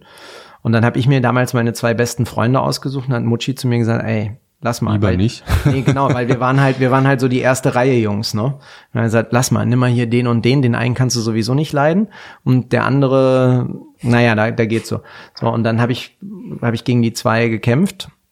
Und äh, dem einen habe ich dann schön ordentlich in die Schnauze gehauen. Der andere, muss man dazu aber sagen, der hat das ganz clever gemacht. Der hat ein bisschen abgewartet, hat gewartet, bis wir so ein bisschen im Infight waren und kam dann von innen und hat mir dermaßen die Fresse poliert, ähm, dass ich halt einen satten Cut unter dem Auge hatte, wahrscheinlich auch das Jochbein gebrochen. Ähm, und äh, wir dann, glaube ich, äh, Mhm. Sieht ich, man das noch? Nee, das mittlerweile ist es verwachsen, aber es ist bei jeder, bei jedem, bei jeder Röntgenaufnahme Ah, sieht der fragen Arzt. die immer, Ach, sagen sie, sie haben mal einen, so, einen, so einen Trümmerbruch im Jochbein gehabt oder so. Sie- Ne? beim Skifahren Äh, passiert. Ja. Genau. In Davos. St. Moritz. ja, da habe ich ein Restaurant gesehen. nee, nee, so interessant. Äh, sol solche Storys macht er nicht draus. Aber das war tatsächlich so. Ich bin wochenlang, das war ganz bestimmt drei Wochen mit so einem Auge rumgelaufen. Da haben zum Beispiel die Älteren, die 36 erst, bei denen es diese Aufnahme Ritual nicht gab, haben gesagt, das sollen deine Freunde sein, die hauen dir in die Fresse. Ich gesagt, ja, aber wir haben doch alle Colors geguckt und mit Colors ist das auch so. Da muss man sich, dass du halt nicht wegrennst, weißt du, du musst halt auch Nehmerqualitäten haben. Das hätte man vielleicht intelligenter lösen können. Äh, ja, in der Lage waren wir damals nicht. Und wie steigt man eigentlich aus einer Gang aus ohne Probleme? Äh, ich bin nicht ausgestiegen. Also ich habe nie Haben Sie noch aufgehört. Mitgliederausweis bis heute? Ja, der Mitgliederausweis war damals tatsächlich eine Bomberjacke, wo äh, 36 Boys äh, Die drauf waren. Ich, ich hatte eine ganz andere Idee damals, die, die ganz unfassbar peinlich gewesen wäre heute. Ähm, da ich ja damals schon über den Tellerrand geguckt habe, ich habe mit elf angefangen, die FAZ. Ähm, What?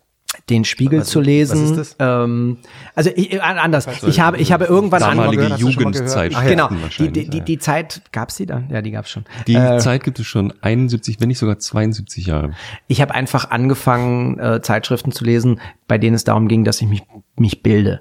Und ich habe schon begriffen, es gibt was anderes. Es gibt andere Jugendkulturen, es gibt andere Wege. Und dann gab es halt tatsächlich diese Hooligan-Kultur, die auch sehr präsent damals war. Die hatten halt Tattoos. Tattoos waren aber zu der Zeit wirklich den Kneipenweibern in Kreuzberg, die dann besoffen irgendwie äh, hier und ficken, äh, komm mal her, kommst du mit für ein Bier? Also so, so das war Tattoo und Männer, Frauen war ganz eigene Zielgruppe, die man heute nicht damit identif identifizieren würde. Und ähm, ich hatte dann die unfassbar gute Idee, mir um den Bauch rum, das hatte ich nämlich gesehen, ähm, 36 oben und unten Boys tätowieren zu lassen, weil ich gesehen habe, das haben die in LA so gemacht. Jetzt stelle man sich vor, ich glaube, ich habe damals so ah, 30 Kilo weniger als heute gewogen. Der Bauch ist also gewachsen, ist wie diese imposant 36 gewesen. Boys aufgegangen. Das wäre wie so, wie so bei Michelin-Männchen, wie so ein Marshmallow gewesen. Äh, glücklicherweise, ähm, ich glaube, ich war sogar beim Tätow Tätowierer und der hat's dann nicht gemacht und ich hatte auch gar kein Geld, ich hatte gar kein Verständnis dafür, aber das habe ich mir vorgestellt. Es ist ein Muster, ein Muster, das sich durch dein Leben zieht, nicht, sich nicht tätowieren zu lassen. Pläne für Tattoos zu schmieden und sie dann am Ende doch nicht machen zu lassen. Und unglaublich dankbar zu sein, dass ich es nicht gemacht habe. Die, die Frage würde ich aber gerne nochmal anders Ja. stellen, nämlich wie, wie kommt man aus der Nummer wieder raus? Ne? Ausbildung.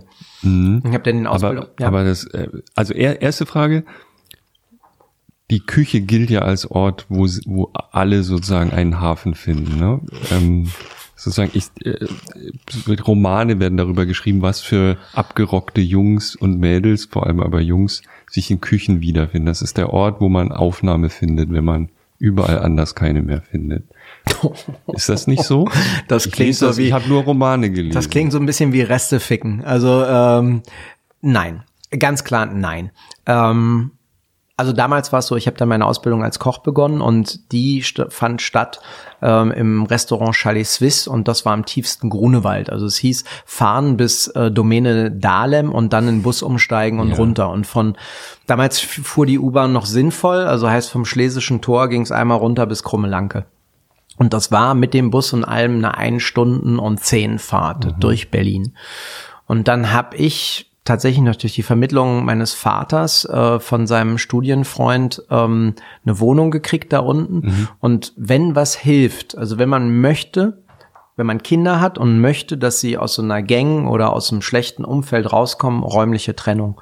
Räumliche Trennung funktioniert sofort. Und äh, ich bin dann tatsächlich runtergezogen und habe in meiner eigenen Welt gelebt. Ich habe meine Mutter natürlich besucht hin und wieder, ähm, aber das, die Distanz entsteht so schnell, also in Wochen, binnen Wochen distanzierst du dich. Und wenn du dann auch noch einen Beruf hast, kommst du in ein ganz anderes Umfeld. Also, oder eine Berufsbildung hast. Aber Sie, also sozusagen ihr, ihr Berufsber Sie haben so eine Berufsberatung gemacht, ne?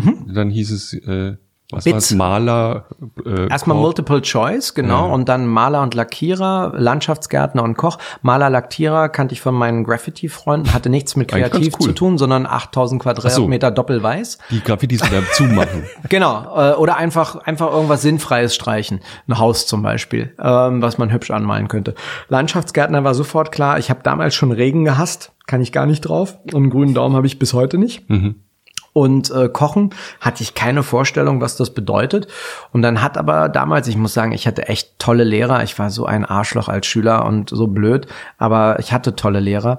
Ähm, meine Klassenlehrerin meinte dann zu mir, versuch doch mal Koch, weil du isst gerne. Das stimmte wirklich. Das war für mich was, was ich sehr genossen habe, wenn ich gut essen konnte. Ähm, oder was Leckeres, für mich Leckeres identifiziert hatte. Und du bist ein kräftiges Kerlchen. Also körperliche Arbeit, das taugt dir.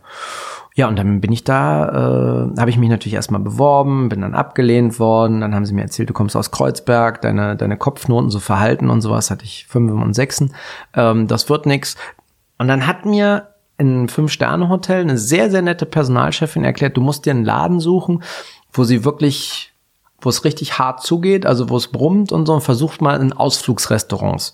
Keine Ahnung, was ist ein Ausflugsrestaurant? Also wieder zu meiner Klassenlehrerin getack, getackert und habe gesagt, hier, wie schaut's denn aus, Ausflugsrestaurants und so. Und dann hat sie mir ein paar rausgesucht und hat gesagt, guck mal, und im Chalet Suisse hatten sie tatsächlich einen notorischen Bedarf an Mitarbeitern. Das war so ein bisschen wie im Taubenschlag, ähm, zwei rein, einer raus und ähm, da ging's und dass es in der Küche wirklich war. In der Küche geht's nicht darum, wo kommst du her, was bist du, welche Hautfarbe hast du, welcher Religion entspringst du oder das ist scheißegal. Du leistest und du bist flott, effizient und schnell oder du marschierst wieder ab. Ähm, das, was du vorhin angebracht hast, das heißt, dass es so ein bisschen ein Sammelbecken für, für verkrachte Existenzen ist, das stammt aus dem, also auf jeden Fall, so habe ich das gelesen, in dem Buch von Anthony Bourdain. Mhm, Das habe ich Der- auch gerade nochmal nachgelesen. Deswegen. Mhm, Gott hab ihn Heute selig. Morgen. Und ähm, Der vor, vor zwei Wochen gestorben ist, ja? Wer ist das nochmal für, Naja, für alle Zuhörer, die nicht Kochliteratur ausschließlich Anthony Bourdain ist ein ähm, natürlich, wie man dem Namen entnimmt, französischstammiger, aber am französischstämmiger, aber amerikanischer ähm, Koch. Auch kein besonderer, hat nie einen Stern oder so gekocht, sondern hat so in Mittelklasse-Restaurants gearbeitet, hat dann ein Buch, Buch geschrieben auf Deutsch, glaube ich, die Geständnisse eines Küchenchefs, was sie nie wissen wollten. Kitchen über- Confidential. Und Yes. davor hat er, danke für den Hinweis, ähm, einen ganz tollen Artikel im New Yorker geschrieben, den ich auch heute Morgen nochmal gelesen Ah, okay, habe. cool. Sozusagen die Kurzversion von dem. Und er hat dann ähm, den Amerikanern die kulinarische Welt gezeigt, indem er mit, mit seiner Serie durch die Welt gereist ist und zum Beispiel in Vietnam auf dem Markt eine Pho gegessen hat ähm, und ihnen gezeigt hat, dass man nicht schlürfen muss und äh, nicht mit Messer und Gabel isst und so. Und der hat sich leider, und das ist halt auch ein Thema, was in, was in, unseren, in unserem Arbeitsplatz ein wichtiges ist und auch zu thematisieren ist, er hat sich das Leben genommen, ähm, was natürlich tragisch ist und ähm, wenn man nur dazu aufrufen kann, wenn man Depressionen hat, wenn es einem schlecht geht, heb die Hand, lass dir helfen. Es ist eine Krankheit, es ist kein böser Fluch. Ähm, man kann das besiegen. Ähm, ich weiß das aus eigener Erfahrung. Ich war definitiv depressiv. Ich habe auch Burnouts gehabt. Ich habe mir helfen lassen. Ähm, das geht mit Medikamenten genauso wie mit Sprachtherapien und man kommt da raus. Ähm, es ist natürlich aber manchmal so, dass es schon sehr, sehr duster sein kann am Ende des Tunnels und ähm, es gibt aber für alles eine, eine Lösung und wir wissen ja auch gar nicht, was danach kommt. Wir wissen ja nicht, ist es das endlich, ist das buddhistisch? Ähm, da hat Anthony oder Tony ähm, dran gedacht. Ähm, ich bin auch, was das angeht, sehr buddhistisch. Ich glaube, wir sind hier, aber wir kommen wieder. Vielleicht ist das auch meine Hoffnung, wiederzukommen, eine neue Chance zu haben, ähm, Dinge anders zu machen oder auch anders anzugehen und aus dem Vergangenen zu lernen. Äh, du hast ihn mal kennengelernt? Äh, ehrlicherweise, ich habe ihn gesehen, ich habe mal mit ihm gesprochen, aber ich kann nicht behaupten, dass ich ihn kennengelernt habe. Dazu wäre jetzt ein Gespräch von einer längeren Zeit nötig gewesen. Ich lese mal kurz was vor, weil er schreibt nämlich in dem New Yorker Artikel, der geht so los und ist sehr cool. Ähm, Gastronomy is the science of pain. Also die Gastronomie ist der, die Wissenschaft des Schmerzes. Professional cooks belong to a secret society whose ancient rituals derive from the principles of stoicism in the face of humiliation, injury, fatigue and the threat of illness. Und so geht das ganze Ding weiter. Also ein, ein eine Hölle. Die Vorhölle ist eine Küche mit den Köchen drin. Das sind die Typen, die echt schlimme Dinger drehen, die ähm, die Frauen kriegen, die ein wildes Leben haben, Drogen nehmen. Das ist geil. Ich bin das, das ich finde das so toll, weil ich bin das absolute Gegenteil davon, seitdem ich Koch bin. Nämlich was? Der Na- strukturierte Streber. Absolut. Ich bin der Erste, der ins Bett geht. Ich, äh, ich saufe nicht bis zum Umfallen, ich feiere nicht, sondern ähm, ich, für mich ist der völlige Fokus Arbeit und Perfektion. Er hat aber in dem Sinne recht und das ist was, was mich durch mein ganzes Berufsleben begleitet hat. Qualität kommt von Quälen, sich selber quälen, über seine Grenzen hinausgehen, immer mehr geben und ähm, für mich ist sinnbildlich, auch das, was ich versuche, jeden Tag zu leben, in jeder Sekunde, in der ich tatsächlich leiste und arbeite, dieses Bild, was über Jahre funktioniert hat zwischen Lance Armstrong und Jan Ulrich am Berg. Immer und immer wieder. Und es war wirklich wie täglich grüßt das Murmeltier. Und jedes Mal ist Jan Ulrich, bis auf 97, sitzen geblieben im Sattel, stoisch den Weg hochgegangen. Und Lance Armstrong hat was auch immer aktiviert, aber er ist aus dem Sattel gegangen und er hat eine Ressource, die er nicht mehr hatte, in seine Beine gemacht, in die Pedale und das ist das Existenzielle. Und das hast du nur, glaube ich, wenn du wirklich mal am Abgrund gestanden hast, wenn du runtergeguckt hast, wo Feierabend ist. Hm. Lustigerweise war das bei mir nicht schwarz, sondern hm. ich habe auch Licht gesehen. Und ähm, hm. das tatsächliche darüber hinausgehen und zu sagen, es ist scheißegal, was jetzt kommt. Hm. Ich gebe in dem Moment alles.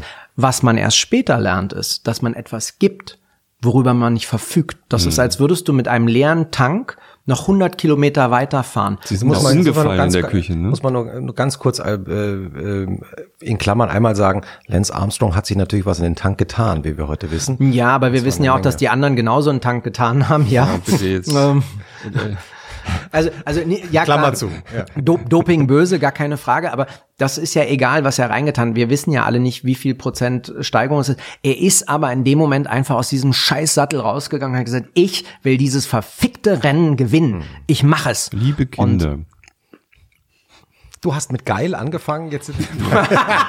mit geil kann man inzwischen sagen. Ja, nein, aber, aber das ist einfach dieses extrem archaische. Da geht es nicht mehr um, da geht es nur noch um Existenz. Und ähm, das können viele Menschen auch nicht verstehen. Und wir haben jetzt zum Beispiel. Aber wir reden von Kochen, ne? Wir reden von Kochen. Nein, das geht nicht um Kochen. In dem nee. Moment geht es nicht um Kochen. In dem Moment geht es einfach um. Welcher ähm, Moment, genau. Backen, aber nee, Backen ist es auch nicht. Das, das Problem ist ja.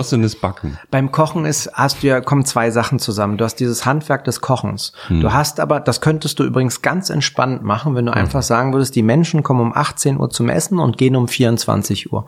Und in diesen sechs Stunden servieren wir ihnen sechs Gerichte. Hm und sie bringen Muße und Zeit mit.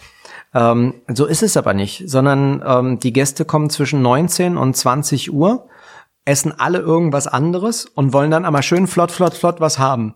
Das heißt, du bist ein ich habe aber eine Laktoseintoleranz. Ja, und wo es die noch nicht gab, da gab es ganz andere Probleme. Ähm, also es wird immer irgendwas sein und du stehst unter einem dermaßenen Druck, ganz schnell etwas Funktionables zu machen mit Lebensmitteln. Und Lebensmittel heißt, jede Kiwi ist anders, jedes Stück Steinbutt ist anders, nichts gart auf den gleichen Punkt. Und dann stehst du in dieser Küche, hast 18 Bons, wie jetzt bei uns im Restaurant, weil du 18 Tische hast. Jeder isst was anderes. Steht drauf, welche Specials noch dabei sind. Genau, ich bin Laktose, ich bin vegan.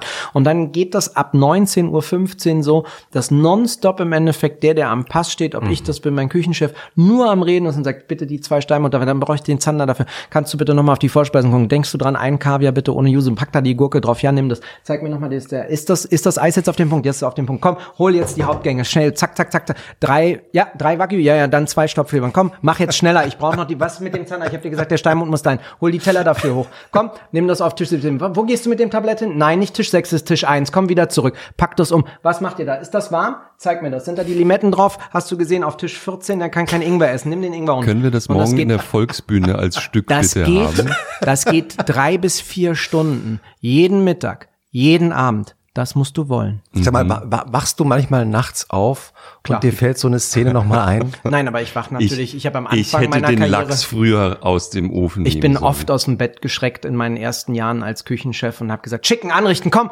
gib mir, gib mir das.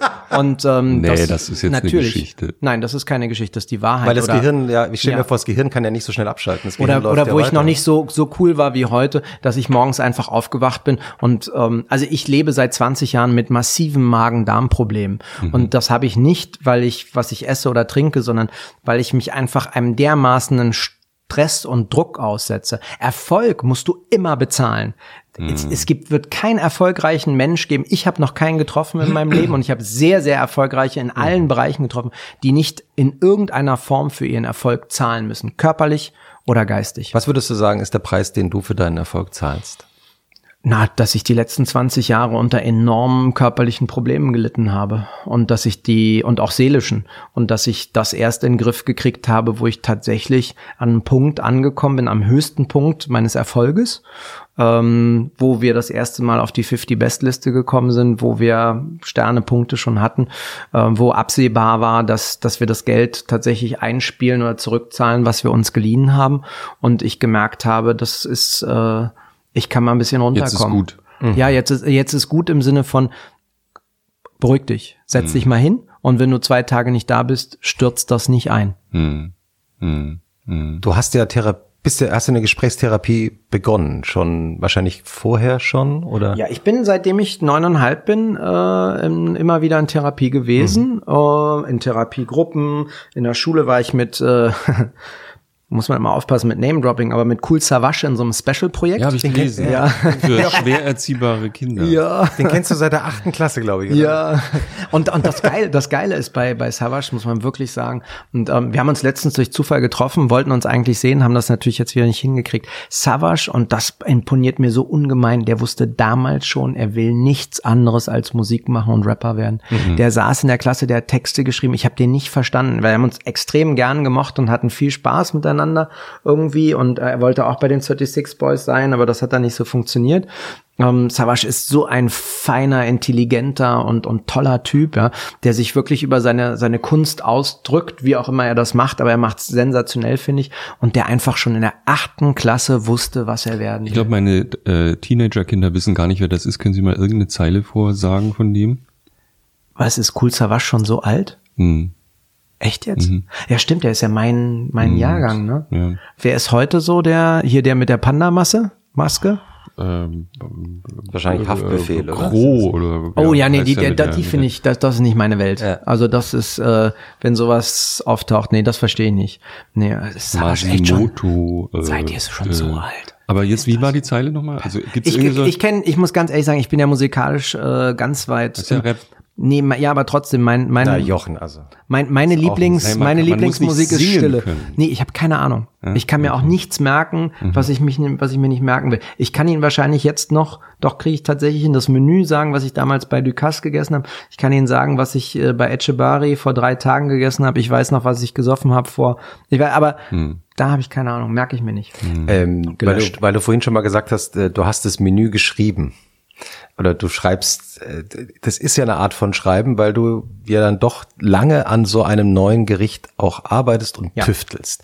Kannst du einmal für Laien, die sich das ja so vorstellen, na ja, dann nimmt man halt so ein bisschen einen Klassiker, macht den ein bisschen anders und so. Ein bisschen viel Ne? Essig jetzt dran. Ähm, so, wie, wie äh, entwickelst du eigentlich ein neues Gericht? Wie funktioniert sowas? Da sind gibt's völlig unterschiedliche Ansätze, aber ähm, einer ist jetzt, nehmen wir mal den, lass uns den Lachs nehmen. Den haben die Zuhörer schon äh, mitbekommen. Till hat mir ähm, einen Lachs serviert, den er bei niedriger Temperatur gegart hat und hat dazu, er hat so einen absoluten Hang zu Tomaten und hat da gerade ein paar überreife Tomaten, hat die gemixt, den Fond aufgekocht, mit Butter gebunden und einfach Lachs mit Tomatenbuttersoße serviert. Und ähm, das hat ziemlich gut funktioniert, weil die Tomate halt eine Säure hat, die die, die Fettigkeit des Lachses so richtig schön japanisch Sashi- Sashimi-mäßig geschnitten hat. Also es hat einfach den Lachs aufgebrochen. Dieses sehr monumentale, fette Stück Fisch wurde fein zerlegt und, und hat auch so ein leichtes Anisbitzeln dabei gehabt. Also das war sowieso lauter kleine Glühwürmchen, die um den Lachs rum, rumgeschwirrt sind. Also eher hell und, und, und säurelastig. Und ähm, hat mir gut gefallen, aber mir hat eine Textur dazwischen gefehlt. Und dann habe ich, ähm, hab ich den Lachs erstmal anders gegart als er. Wie denn? Äh, Mit einer anderen Technik. Na, er ähm, packt den einfach in den Ofen bei trockener Hitze und gart den dann so bei 50, 55 Grad. Wir haben den, ähm, lassen den im Fettbad bei 45 Grad, also bei in Orangenöl konfieren wir ihn. Bitte mitschreiben Drei. Minuten von jeder Seite, dann äh, ist der noch ein bisschen zarter und hat auch so einen Hauch von Orangennote. Dann haben wir, ähm, habe ich einfach einen Tomatensalat geschnitten aus, aus festen Rafftomaten, die einfach auch einen Gegenbiss haben, habe das oben auf den Lachs drauf gemacht, habe unten dann den Lachssud von Till imitiert und habe festgestellt, das haut nicht hin. Das ist zu brutal oben, die, die Tomate, das haut nicht hin, vor allen Dingen die, die Schale geht damit nicht. Und daraus entstand dann irgendwann, dass wir die Tomaten vor dem Entsaften, um diesen Tomatensaft zu kriegen, mixt du die eigentlich, aromatisierst die mit was auch immer, Salz, Zucker, ein bisschen, ein bisschen Sternanis und hängst die in ein Passiertuch und dann tropft ein klarer Tomatensaft raus. Nur wenn man die Tomaten schon, bevor man sie mixt, häutet, dann kann man diese Pulpe, die da übrig bleibt von der Tomate nehmen, dann haben wir die noch mit grünem Chili abgeschmeckt, geben die in so Kugelformen, die wir selber gemacht haben, frieren diese Formen ein, ziehen die danach durch Kaltsaftbinder und haben dann Kugeln, die aussehen wie kleine Kirschtomaten, geben da drauf ein grünes ähm, Anis-Estragon-Püree und dann eine, eine Aniskresse, die wir selber züchten ähm, und tippen das rauf und sieht also aus wie eine kleine Aber Kirschtomate. Die Möppel waren also gar keine Tomaten, sondern die der, Tomatensalat. Nach, der Nachbau einer Tomate. Sie. Aha. genau. Und Aber ähm, das habe ich, ich bin ein kompletter Idiot offensichtlich. Ich habe es auch nicht gefilmt. Und den, und den klaren Tomatensaft, den wir haben, den aromatisieren wir dann noch mit, äh, mit rotem Chili und Sternanis. Und dazu gibt's noch gute deutsche geklärte Butter, damit so ein, so ein fett-süße Säurespiel entsteht. Und ähm, das alles dauert dann. Also das heißt, bis man den Lachs so geschnitten hat, der, der Japaner sagt ja, ähm, Du gibst den ersten Geschmack eines Leben, einem, einem Lebensmittel mit in der Art, wie du es schneidest. Und das stimmt. Man kann das zu Hause einfach nachprobieren. Man nimmt sich eine Möhre, dann hobelt man die in Scheiben, schneidet sie in kleine Würfel, das sind die sogenannten Brunoise, in Julien, das sind Streifen, und in grobe Würfeln und isst das. Und dann merkt man schnell, Scheiben sind am süßesten, Würfel sind, sind sehr brutal, auch knackig im Mund, und die Streifen sind Oh, jetzt hat's mal, jetzt hat's geklickt. Oh, jetzt kommt- vielleicht Geh mal das- kurz an die Das Tür. Catering.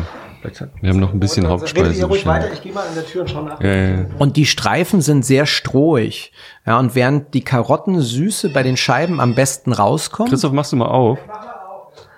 ähm, ist es bei den, bei den anderen ähm, Punkten sehr, sehr sauer teilweise. Ja. Und so kann man das beim Fisch auch machen. Man kann es mit der Faser schneiden, gegen die Faser schneiden und damit ähm, kriegt man tatsächlich ein anderes Ergebnis. Und so machen wir das. Also das heißt, wir nehmen dann den Lachs, nehmen unterschiedliche Lachssorten, schneiden die in unterschiedlichen Stücken zu, garen sie bei unterschiedlichen ähm, Temperaturen, in unterschiedlichen, in Orangenöl, in Zitronenöl, in Butter. Ja. Und bis wir dann tatsächlich wie so ein Tetris das zusammenspielen. Es ist eine Essensbestellung da. Ja. wir, Ähm, Halbe Spanferkel, bestellt? süß-sauer.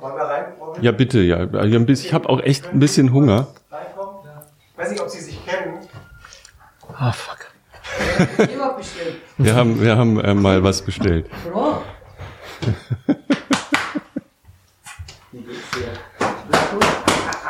Ich sehe noch besser.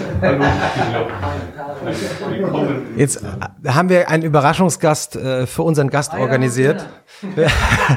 Nämlich Tarek alias Mustafa vom berühmten, Wir haben gesagt, ist die Currywurst. vom berühmten Gemüsedöner aus Kreuzberg.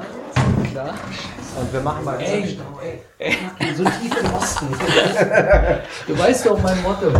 Freunde brauchen Freunde. Ist einfach so. Tarek, haben wir, haben wir ein Mikrofon? Wir haben ein Mikrofon für Tarek. Vielleicht kann, können wir ihn kurz mal äh, besprechen. Wo bist du ich jetzt? Wo, ja, das wäre schön. Wo, wo bist du jetzt gerade hergekommen? Ich komme aus der Bude direkt. Direkt Welche Bude Mehringdamm. ist das? Wir wissen das natürlich. Mustafas Gemüsekebab. Richtig. Mustafas Gemüsekebab. Der berühmteste Imbiss Berlins. Kleine Es- Bude auf der Straße, genau. Wie, wie lang war die Schlange, als du gefahren bist? Es ging so, also so um die 40, 50 Menschen. Ja, das ist ja eine kleine Schlange für Mustafas die Gemüsedöner. Möchtest du dich zu uns setzen? Tarek, nimm noch kurz, wenn du magst, Platz. Ähm, Setz dich doch hier hin. und vielleicht, Ich genau, mache erstmal meinen Job und dann setze Ja, ich okay, wir machen erstmal. Ich will, ich, ich will auch Gibt's einen veganen oder was? Nee. Ach so, also einer ohne das Fleisch. vegane Leute? Das war ein, ein sehr skeptischer Gesicht. Haben wir noch einen Stuhl vielleicht für Tarek? Ja, genau. Ah, ja, wunderbar. Ja, ein, Ja, ist Bitte. doch super. Also erstmal herzlich willkommen in unserer Runde, Tarek. Dankeschön. Wir freuen uns wahnsinnig, dass du bei diesem kleinen Überraschungsbesuch hier mitmachst. Also man muss das jetzt nochmal erklären, weil das ist äh, akustisch. Das ist ein Podcast, ne? Wir nehmen das auf Audio auf die ganze Zeit. Hunderttausende Menschen werden Strafrechtlich verfolgbar und verwertbar. hören. Ähm, und äh, wir hatten tatsächlich die Idee, Christoph, das musst du eigentlich jetzt nicht den Döner essen und ich muss alles Habt erklären. Ein bisschen für mich noch? Ja, unbedingt. wir, haben ein, wir haben ein Glas. Ähm, Wobei so Maria, rot, unsere ne? Produzentin, steht jetzt auf, geht in die Küche, weil wir haben noch ein viertes Glas organisiert für Tarek. Hat man nicht richtig Gemüsedöner recherchiert, mit weil, Rotwein. also Tarek hat gerne Chardonnay. Das tut mir jetzt Ist ja leid. ganz genau. Der Wein ist nicht so. Ist Weil wenn so ich nicht mehr weiterkomme mit Wein zum Essen, dann schreibe ich ihm. Ach ja? Ist wirklich so. Schreibst du ihm eine, fragen. WhatsApp oder Ich benutze kein WhatsApp, SMS. SMS? Genau. Ja. Ähm, und du, wir müssen deine Geschichte natürlich erstmal kurz erzählen. Erklär mal, warum. Warum, wer, wer, du, also du, alle Welt nennt dich ja oder denkt ja, du bist Mustafa, aber du bist natürlich nicht Mustafa, sondern du heißt Tarek und machst den besten Döner von Berlin. Von der ganzen Welt. Ich weiß nicht, warum, äh, ob es so ist. Natürlich, ich gebe alles für den Döner. Doch, ich so. hoffe, dass es der beste ist auf der Welt. Äh, und Mustafa ist ähm, lange Geschichte, aber ich mach's mal kurz. Ich hatte natürlich viele Menschen, die, also Mustafa ist so ein, so ein sehr äh, klassischer und wichtiger Name in der Türkei. Zum Beispiel Atatürk oder unser Prophet und zwei meiner, also meine Großväter hießen auch Mustafa. Aber ich hatte einen Lehrer, auch, wo ich viel gelernt habe. Und, äh, das, und ich finde, Mustafas Gemüsekebab passt besser als Tariks Gemüsekebab. Das ist der Grund. Es ist eine Weltmarke. Es steht in jedem globalen Reiseführer. Prost! Zum Wohl. Willkommen. Tarek. Willkommen in unserer Runde.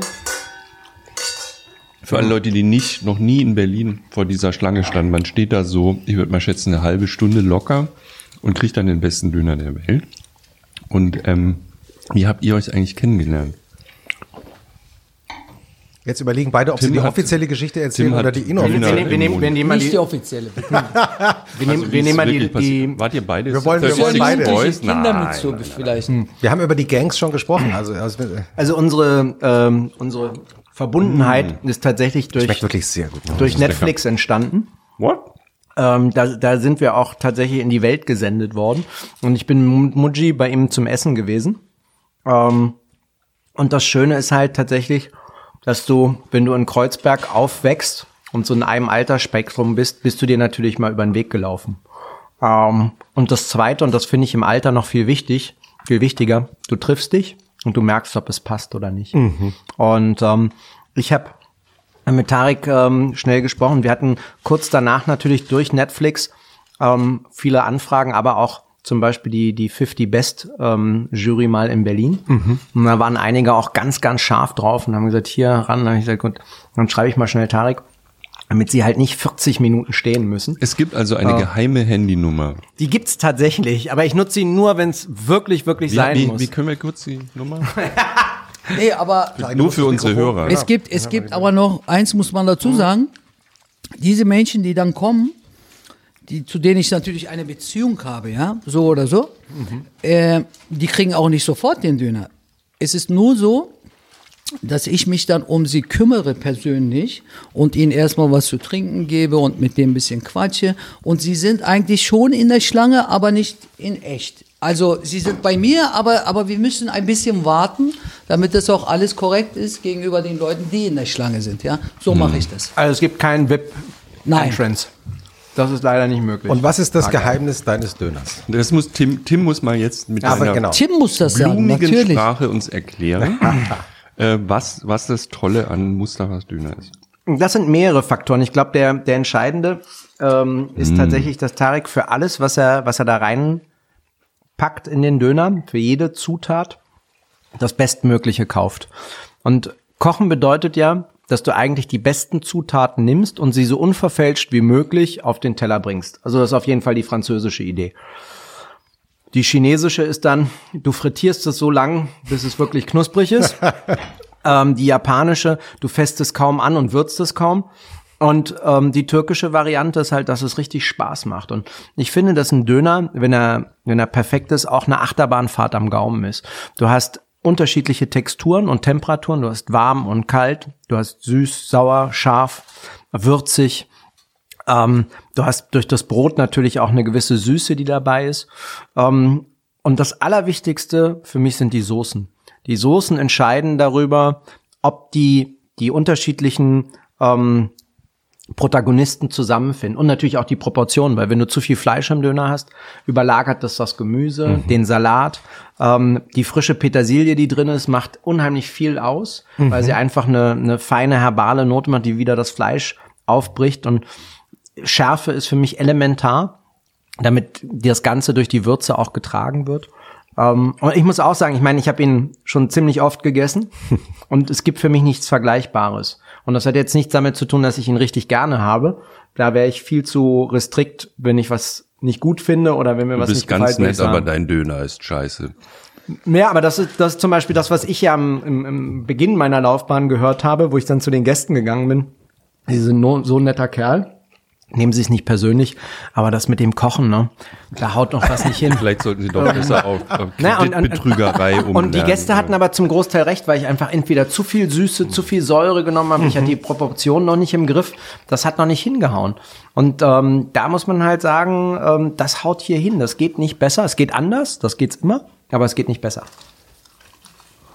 Das hat er so schön erklärt. Ey. Ja.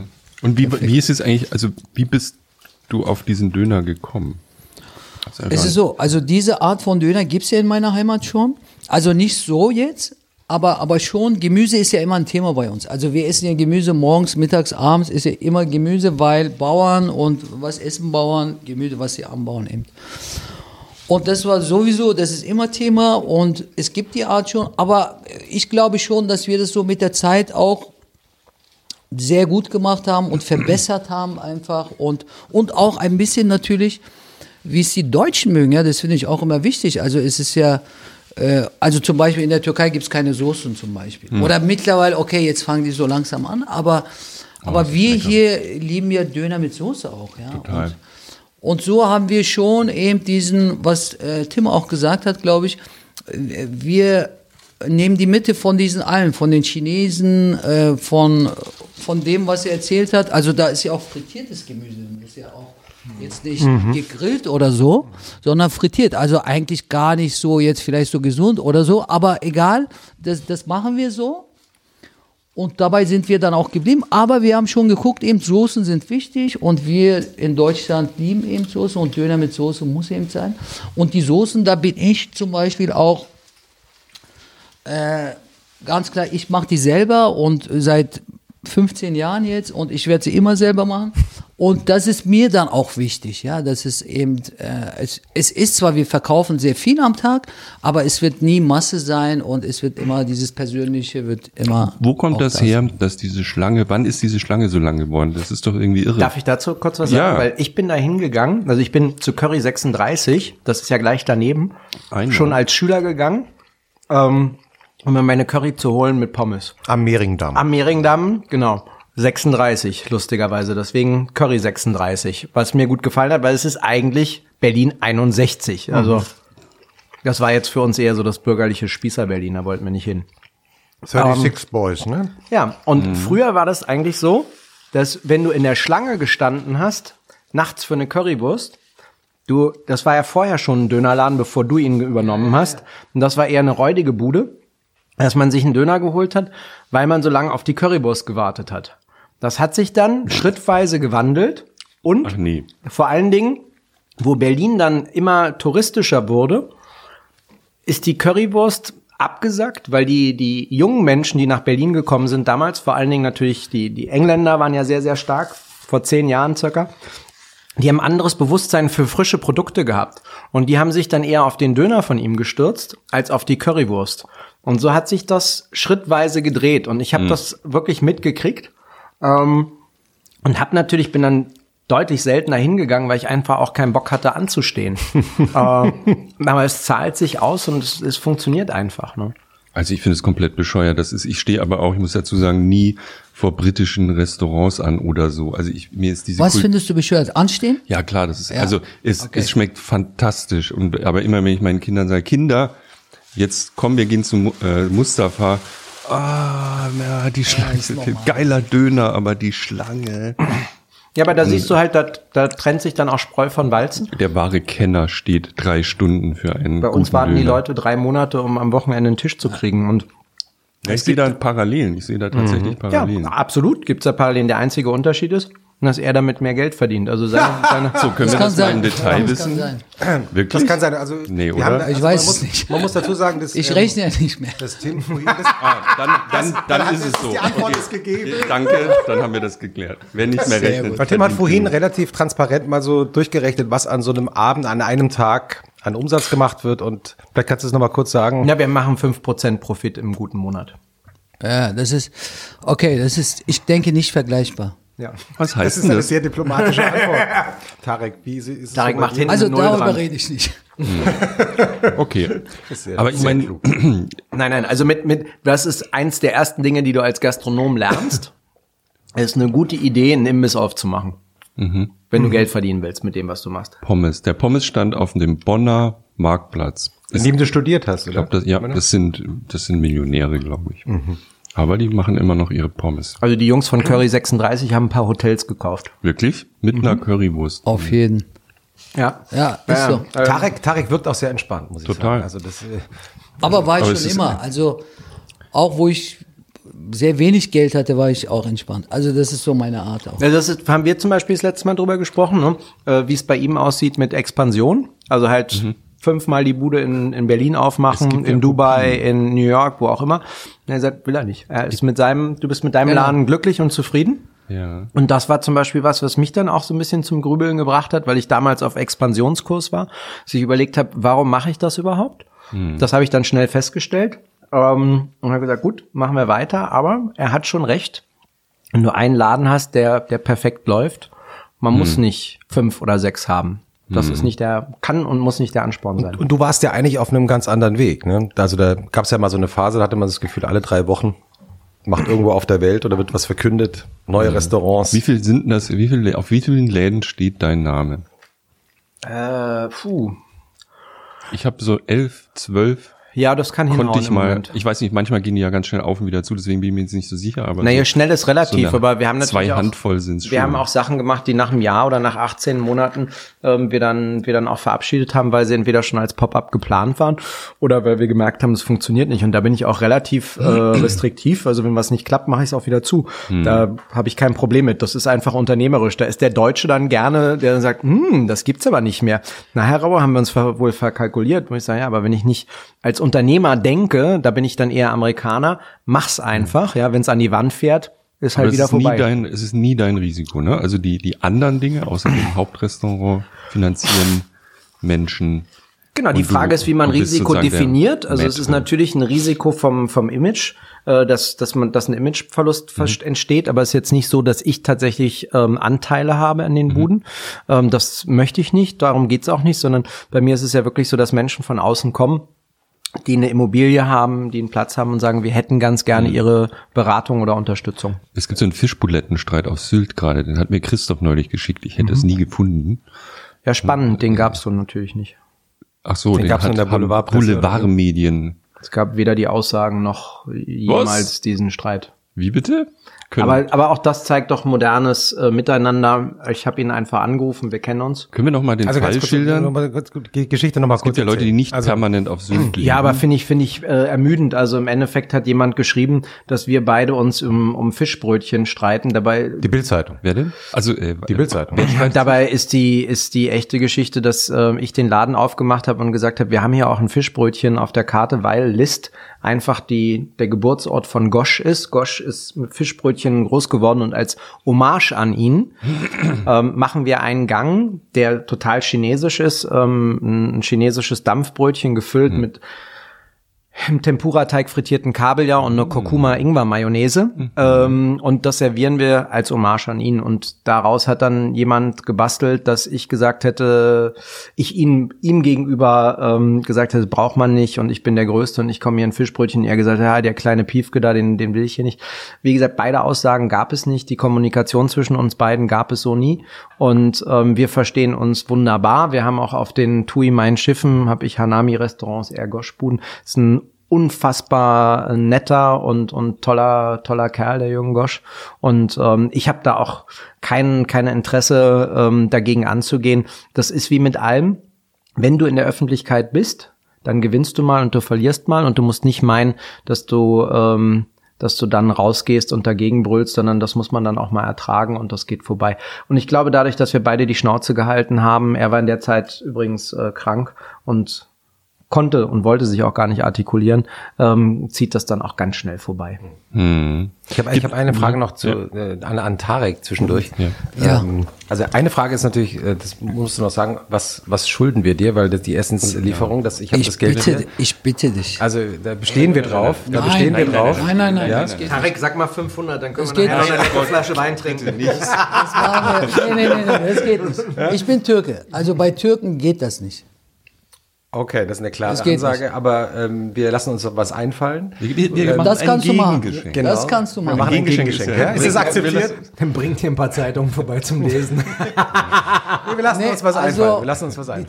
Zeit, okay, okay. Nein, ich probier's. nein, Wir lassen uns was einfallen. Wir, wir haben eine Idee. Sehr gut. Und die zweite Frage Chardonnay. ist natürlich, ähm, ist Ja, natürlich äh, der Ach so, Chardonnay ja, ist schon Chardonnay, gespeichert. ja, okay. Äh, Und die zweite Frage ist natürlich, warst du mal bei Tim im Restaurant? Weißt du, ich, bei Tim im Ressort, das ist eine krasse Geschichte. Also ich wollte mal, und dann habe ich da angerufen, also im Restaurant. Ja. Und dann haben die gesagt, irgendwie, da muss ich einen Monat oder irgendwie so eine sehr lange Zeit So warten. lange in der Schlange Also stehen. bei dir von der Schlange. Dann habe ich aber. Folgendes gemacht. Dann habe ich ihn angerufen und gefragt, Tim, können wir da was machen? Und dann hat er gesagt, Tarek ist schwierig, äh, aber ich guck mal so, was ich da machen kann, dass du nicht einen Monat wartest. Und so hätte es geklappt, aber dann war ich in der Türkei und dann ist irgendwie was dazwischen, gekommen. Auf einem der Landgüter. Und dann, weißt du, was passiert ist? Dann habe ich, dann bin ich in den See gefallen mit meinem Handy. What? Und ich hatte die Telefonnummern gar nicht gespeichert und so gut, dass ich jetzt Tim sehe, sonst müsste ich bei ihm ins Restaurant, um seine Nummer wieder mir zu besorgen.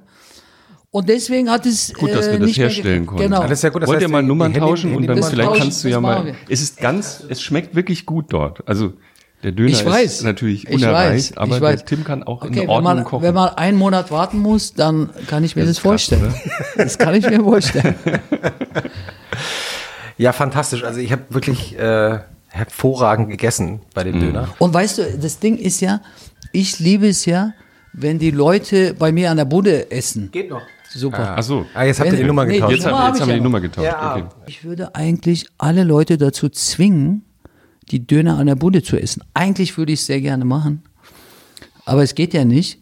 Äh, Und deswegen freue ich mich umso mehr, wenn die jetzt auch so nach einer Stunde noch schmecken. Also dann ist es Hm. Die sind noch super. mal, noch mal Wunderbar. gut für mich. Ich finde, dieses, das, die sind nicht mehr ganz brandheiß, ne, weil du bist ja durch, jetzt echt durch die ganze Stadt nicht. gefahren.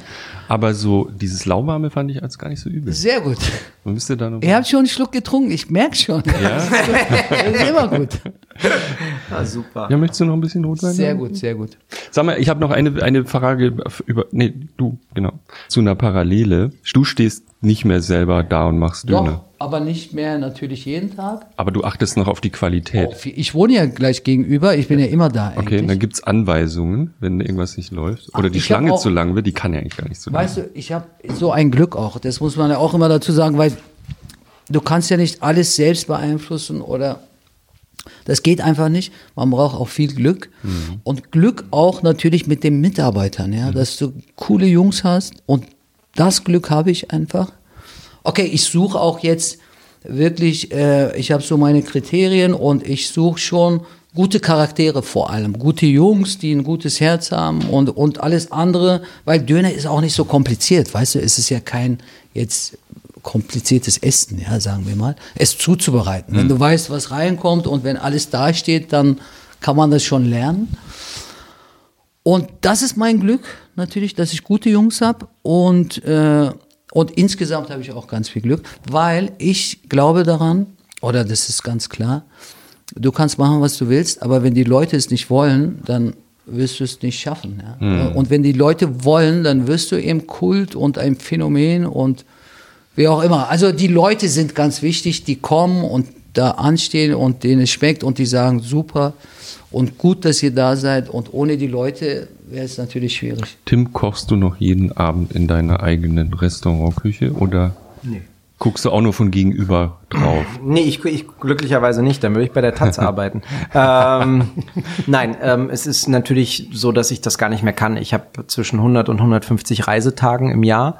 Ähm, ich bin neben dem, dass ich ein paar Restaurants noch äh, tatsächlich habe und die, die berate und consulte, bin ich noch Markenbotschafter für die Metro. Ähm, ich koche relativ viele private Events, wo mich äh, Menschen buchen, damit ich ähm, in kleinem oder im großen Rahmen Tralala mache. Das ist aber auch für mich ein ganz wichtiger Faktor, weil wenn ich jeden Tag da drin stehen würde, das habe ich für mich gemerkt, dann wird's mir A langweilig und B werde ich betriebsblind. Mhm. So habe ich ähm, tatsächlich, wenn ich dann ein, zwei Tage unterwegs mhm. bin, auch das Bedürfnis, unbedingt wieder im Laden zu sein, komme mit sehr viel Freude rein, kontrolliere natürlich zuerst mal den Bestand und fange dann an, mit den Jungs und Mädels ähm, an, an neuen Gerichten zu arbeiten und wo ist der Stand bei den Gerichten? Ist da vielleicht was passiert? Ähm, gibt's gibt's Neuigkeiten? Ähm, hat unser, unser, unser haben unsere Lieferanten gesagt, es fängt jetzt die Saison für Ananas an oder oder gibt's wieder Thai-Mangos oder so? Also da passiert ständig was und ähm, das ist wichtig. Aber nur mal ganz kurz auf, auf, auf Tarek und Erfolg zurückzukommen. Ich glaube, dass auch was Entscheidendes, was äh, ist, ist, dass du fleißig bist. Also ich glaube ganz, ganz fest daran, dass, ähm, dass der Erfolg und das Glück mit den Fleißigen ist. Ähm, und dass wenn man ganz viel leistet und emsig ist und sich in allen Bereichen ständig versucht zu verbessern, menschlich, ähm, vom, von der Arbeit her, ähm, persönlich, dass das ähm, entscheidend ist für mhm. Erfolg. Mhm. mhm. Neugier, immer wieder Neugier, sich selber gegenüber unbequem bleiben, ähm, nie einschlafen, immer wieder neue Welten für sich tatsächlich zu erobern und zu gucken, was gibt es in der Physik, was gibt es im, im, in, in der Industrie, was machen die zum Beispiel im Autobau, um, um Prozesse und Abläufe äh, zu perfektionieren, was kann ich davon in mich übernehmen, wie, wie geht das mit Kunst, Künstler zu fragen und kennenzulernen, was inspiriert euch zu eurer Arbeit. Da gibt's dann natürlich auch ganz kuriose Dinge, wo ich denke, oh, das kann ich nicht übernehmen, weil, ähm, das hast du auch gerade so schön gesagt, am Gast vorbei zu kochen, mhm. das passiert doch dem einen oder anderen anderen, der tolle Ideen hat, aber entweder seiner Zeit voraus ist oder tatsächlich was macht, womit er nur sich begeistern kann. Zum Beispiel äh, in einem Interview, das du gemeinsam mit dem Billy Wagner vom Nobelhart und Schmutzig mal gegeben hast, da sagt der Billy Wagner, so sinngemäß, naja, also die, die, die Gäste haben nichts zu sagen. Also sozusagen wir legen fest, was wir kochen und wie die, was die, das Gästefeedback ist eigentlich wurscht. Da hat er recht, so machen die das wirklich. Ähm, da geht's aber bei Billy auch in dem Fall natürlich darum, dass er natürlich zuhört und er, er kriegt das schon mit, aber er eine Idee hat oder sie eine Idee haben, die sie, die sie stringent ähm, durchziehen. Und das ist für sie sehr erfolgreich. Sie haben es jetzt auch auf die erweiterte äh, 50 Best Liste geschafft, immerhin auf Platz 88 in der Welt. Ähm, und sie werden auch ihre Schlüsse daraus ziehen, weil wenn sie den Weg so gehen, wie er das proklamiert, ähm, dann würde es so nicht funktionieren. Aber es ist natürlich manchmal auch ganz schön, äh, marketingtechnisch markige Worte zu finden und sich zu positionieren. Und da ist Billy relativ weit vorne, weil in der heutigen Welt gibt es auch völlig unterschiedliche Zielgruppen. Und seine ist viel jünger. Er spricht ein Klientel an, was wirklich über Instagram und Facebook kommt. Das haben wir Mhm. Eher nicht. Also mhm. ich sowieso gar nicht, ne, wie wir schon festgestellt haben. Ich bin ja äh, genauso wie mein Musikgeschmack schon eher antiquarisch unterwegs. Du bist ja gar nicht in den sozialen Offline. Medien. Ich persönlich nein, null. Mhm. Und ähm, ich möchte das auch nicht, weil ich möchte mein Leben nicht teilen. Ich teile das mit den Menschen, die ich jeden Tag treffe, für die ich koche, mit denen ich Entscheidungen treffe oder, oder Restaurants kreiere. Aber ich möchte und ich, ich habe auch überhaupt gar keinen Bedarf an, an Öffentlichkeit. Also ich finde das, habe noch nie mich darüber gefreut, dass ich fotografiert wurde oder finde das geil, dass ich irgendwo erscheine. Ich weiß, dass es wichtig ist, um das Restaurant zu füllen. Ich selber hätte niemals diese, diese Hybris zu glauben, dass ich was Wichtiges Wichtiges bin. Das bin ich nicht. Das bin ich in meinem kleinen Kosmos, weil die Menschen oder ich für die Menschen Bezugsperson bin. Mhm. Aber ich finde das völlig abstrus, wenn, wenn um mich herum ein Fotoshooting entsteht oder so. Das Wie ist denn das, wenn man dann auf wichtige Menschen trifft? Also ich erinnere mich, äh, hast mal für Obama und Frau Merkel gekocht und solche Dinge. Wie ist denn das dann? Sind die nett? ist es komisch? Ist es seltsam? Oder verehren die ihren Ihren Koch als Star? Wie, wie ist das Verhältnis zu prominenten Gästen? Von meiner Seite immer äh, enorm entspannt und das verstehen die Leute um mich herum nicht. Ähm, ich habe früh das Glück gehabt, dass ich mal für ein paar gekocht habe, wo jemand gesagt hat, die sind wichtig oder hm. die sind besonders oder prominent. Es sind auch nur Menschen. Hm. Und ähm, natürlich ist in den letzten Jahren ist äh, ein, ein Typus Mensch entstanden, der sich tatsächlich nur visuell abbildet, soziale Medien, inhaltlich ziemlich leer ist. Und dann gibt's natürlich andere, die du, die, die ich getroffen habe oder für die ich gekocht habe, wo ich einfach hinten umgekippt bin. Also einfach, ich habe zum Beispiel, was für mich ähm, ganz großartig war, ich habe äh, Udo Schlömer kennengelernt. Udo ist der, der Gründer der Factory ähm, hier in die Ecke, Prenzlauer Berg, mhm. Pankow. Ähm, ich hatte nie einen Bezug zu neuen Medien und der zu mir gesagt hat, wir machen da so einen Laden, da kommen Leute aus Startups ran, da sollst du kochen habe ich versucht, ist grandios gescheitert, ähm, weil ich die Menschen nicht verstanden habe, mhm. weil ich deren Bedürfnis für Veganes und Vegetarisches völlig ignoriert habe und dachte, ich weiß schon, was für die gut ist, also mhm. zum Thema mhm. am Gast vorbeikochen. Und das hat mich unglaublich geerdet. Und das Geilste war eigentlich, dass Udo dann zu mir gesagt hat, ja, also ich auch gesagt, das wird hier nichts, das haut auch wirtschaftlich nicht hin. Und er hat gesagt, hey, ich komme total gerne in deinen Laden, ich gebe dir völlig recht, aber ich brauche für meinen Laden was anderes. Und wir sind Freunde geblieben. Mhm. Und ähm, er ist zum Beispiel jemand gewesen, der mir, der mir diese Welt geöffnet hat und der mir erklärt hat, wie das funktioniert in der Start-up-Szene, wie da gedacht wird unternehmerisch. Und das hat mir, hat mir mehr gebracht als andere Menschen, die bei mir essen waren, die großartig waren. Und um auf Barack und äh, Michelle Obama zurückzukommen, dass ich habe in meinem Menschen, in meinem Leben ganz viele Menschen getroffen, Top-Sportler, Milliardäre, ich weiß nicht was, Künstler, die, die großen. Ich habe noch nie zwei Menschen wie diese beiden erlebt, die so eine Energie und so eine Ausstrahlung hatten. Hm. Das ist unfassbar gewesen. Hm. Die haben, die haben geleuchtet. Das war wie, wie Sonnen. Das waren wirklich wie Sonnensysteme. Und du hast vorhin was gesagt, was mich auch über dieses Gespräch hinaus schwer beschäftigen wird. Ähm, und ich? Ja, sind die denn nett und sind die freundlich? Und mhm. ich bin das meistens nämlich nicht, mhm. sondern ich bin sehr bestimmt. Mhm. Ähm, ich weiß, was ich will. Ich weiß auch, was man mit mir machen kann und was nicht. Und ich mhm. sage auch ganz schnell und klar, stopp, halt, will ich nicht. Da, das ziehe ich nicht an, auf das Foto will ich nicht. Mhm. Und die sind zum Beispiel unfassbar höflich und freundlich mhm. und dabei trotzdem total stringent im Nein sagen. Mhm. Und das ist was, wo ich deutlich besser werden kann mhm. ähm, und netter und freundlicher im Umgang. Und die Menschen, die mich am meisten beeindruckt haben, waren tatsächlich immer die, die sehr genau wussten, was sie wollten, eine, eine tolle, also was ist tolle, eine großartige Ausstrahlung hatten, aufgrund von extremer Selbstzufriedenheit, in sich ruhend, mhm.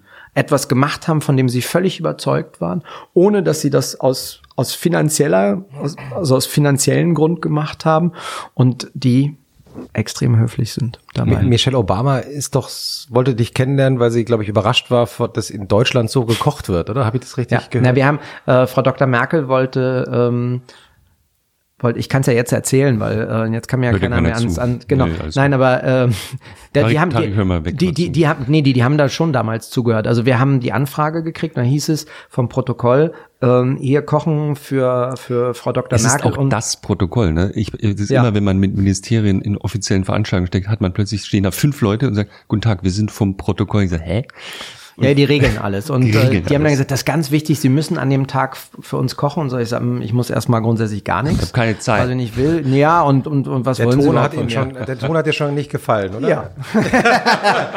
und, äh, und, und, und, und, dann hieß es hier irgendwie, ja, und was kostet das so? Und dann sage ich, ja, das Menü im Restaurant, vier Gänge, 128, dann mein Tagessatz dazu. Und so was ist der auch, Tagessatz? Äh, damals waren es 10.000. Und jetzt? Äh, zwölfeinhalb. Und ähm, dann ähm, meinte er, ah, nee, Honorare zahlen wir nicht und so. Und ich sag, was? Dann nicht. Ne? Und bin schon aufgestanden. Und äh, dann, dann kam Marie. ne, russisches und, Verhandeln. Und hat, hat dann irgendwie dann das Essen eingesetzt und den Gang erklärt und so. Und dann habe ich gesagt, ja, Frau, sprechen Sie doch nochmal mit ihm. Und, und äh, das ist wirklich ein ganz wichtiger Staatsgast. Wir können aber nicht sagen, wer und so. Dann gesagt, wenn er, mit O an. Wenn, wenn, wenn, wenn, er, wenn er Nein sagt, sagt er Nein. Ne? Und so, da kam dann zu mir in die Küche und sagte, du, was ist denn los? Warum willst du das nicht machen? Ich so, die zahlen kein Honorar. Und hat gesagt, na dann können Sie uns mal. Und ist dann wieder raus, hat den Gang ausgehoben und gesagt, ja, aber wissen Sie, und Marie ist sehr, und die ganze Familie sehr Amerika-affin, haben da auch Freunde und so. Ja, ist aber, also wir dürfen es nicht sagen, aber es für den amerikanischen Präsidenten. Ne? und dann kommt sie wieder rein und sagt, ey, du komm bitte, mach das, meine Eltern freuen sich. Ah, okay, also ich raus. Und dann auf jeden Fall meinen sie, ja, aber es gibt da eine Besonderheit, die wir Ihnen noch sagen müssen. Frau Dr. Merkel möchte gar nicht das Essen aus dem Restaurant, sondern aus dem La Soupe Populaire. Ah, die moderne, die Königsberger genau, die Klopse. Klopse. Okay, das müssen wir jetzt für So. Nicht-Berliner erklären. Wir hatten das La Soupe Populaire, das Was, ist ein was gibt's Restaurant. da? Deutsches Essen. Da gibt's die Gerichte meiner, meiner Großmutter. Ich habe zum Beispiel die Königsberger Klopse gemacht, aber nicht so neu interpretiert, dass sie nicht so aussahen wie Klopse, rote Beete, Püree, sondern wir haben halt einfach die besten Kartoffeln gekauft mit Fettbutter, ein Püree gekocht, den rote Beete Salat mit ähm, mexikanischen Jalapeno-Chilis und Himbeeressig abgeschmeckt, die Klopse anstatt aus Schwein, äh, aus Kalbsfleisch mit Kalbsbries, Kalbskopfmaske, eine hinreißende Soße mit Sahne und Butter, sehr französisch gekocht. Und dann haben die Klopse einfach eine andere, ein anderes Standing. So, und jetzt kam der kleine Unternehmer in mir und der sagte, ui, vier Gänge im La Soupe Populaire kosten 48 Euro und vier Gänge im Restaurant 128. Das heißt, pro Person eine Differenz von 80 Euro. Sag, wie viele Gäste sind das denn? Sagen die 240. Und ich sag, jupsi. Dann kriege ich anstatt einen Zehner sogar 16.000 als Honorar. Mach ich. Ähm, ja, und dann ging's los. Ne? Also dann äh, war das, der Event selber war sehr, sehr anstrengend, ähm, muss man ehrlich sagen. Da sind natürlich die Sicherheitsvorkehrungen immens und so. Und nach dem Essen Nee, warte, da genau, vorneweg sollte es so eine Art, ich glaube, das heißt Defilé oder so. Da stehen dann die Obamas und begrüßen jeden Gast mit Handschlag und können ein Foto machen. Und irgendwie hatten die keinen Bock und haben abgebrochen nach äh, Guido Westerwelle mit seinem Mann damals. Und dann waren alle schon so ein bisschen, kriegen wir noch ein Foto, haben sich hingesetzt, dann gab's Manja Manja, also äh, Essen serviert. Und auf einmal kommt, kommt, der, kommt der Amerikaner mit dem deutschen Protokoll und sagt so, ihr müsst jetzt Dessert fünf Minuten vorher schicken, weil wir fahren gleich noch an Flughafen und hauen sofort ab. Gibt auch keine Fotos mehr, nichts mehr aufstehen, gehen. Ja, und wir, okay, schnell geschickt, ne, fertig gewesen. Dann dachte ich, na, marschierst du gleich mal rein, von den 240 Gästen kennst du ja auch ein paar, sagst mal Hallo und so.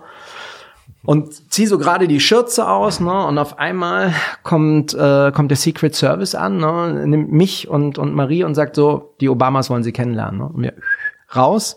Ne? Und dann waren war, äh, Professor Sauer und Frau Dr. Merkel noch da, ne? Und dann komm hier zu sechs schnell, zack, zack, Foto machen. Ne? Und dann saßen natürlich, die anderen mussten alle sitzen bleiben. Secret Service war schon verteilt da, hat geguckt und äh, haben wir als Einzige dann noch ein Foto gekriegt. Ähm, ich habe kurz mit Michelle so ein bisschen gequatscht und sie meinte halt, hey, hätte ich nicht gedacht, dass deutsches Essen so sprechen und schmecken kann. Hat sich total gefreut, dass wir äh, bei den Klopsen, ähm, die wurden ähm, nicht als Teller serviert, sondern so zum Vorlegen, dass sie Kartoffelpüree beiseite lassen konnten und die waren, die beiden waren wirklich wahnsinnig äh, großartig, muss ich echt gestehen und haben mich schwerst beeindruckt.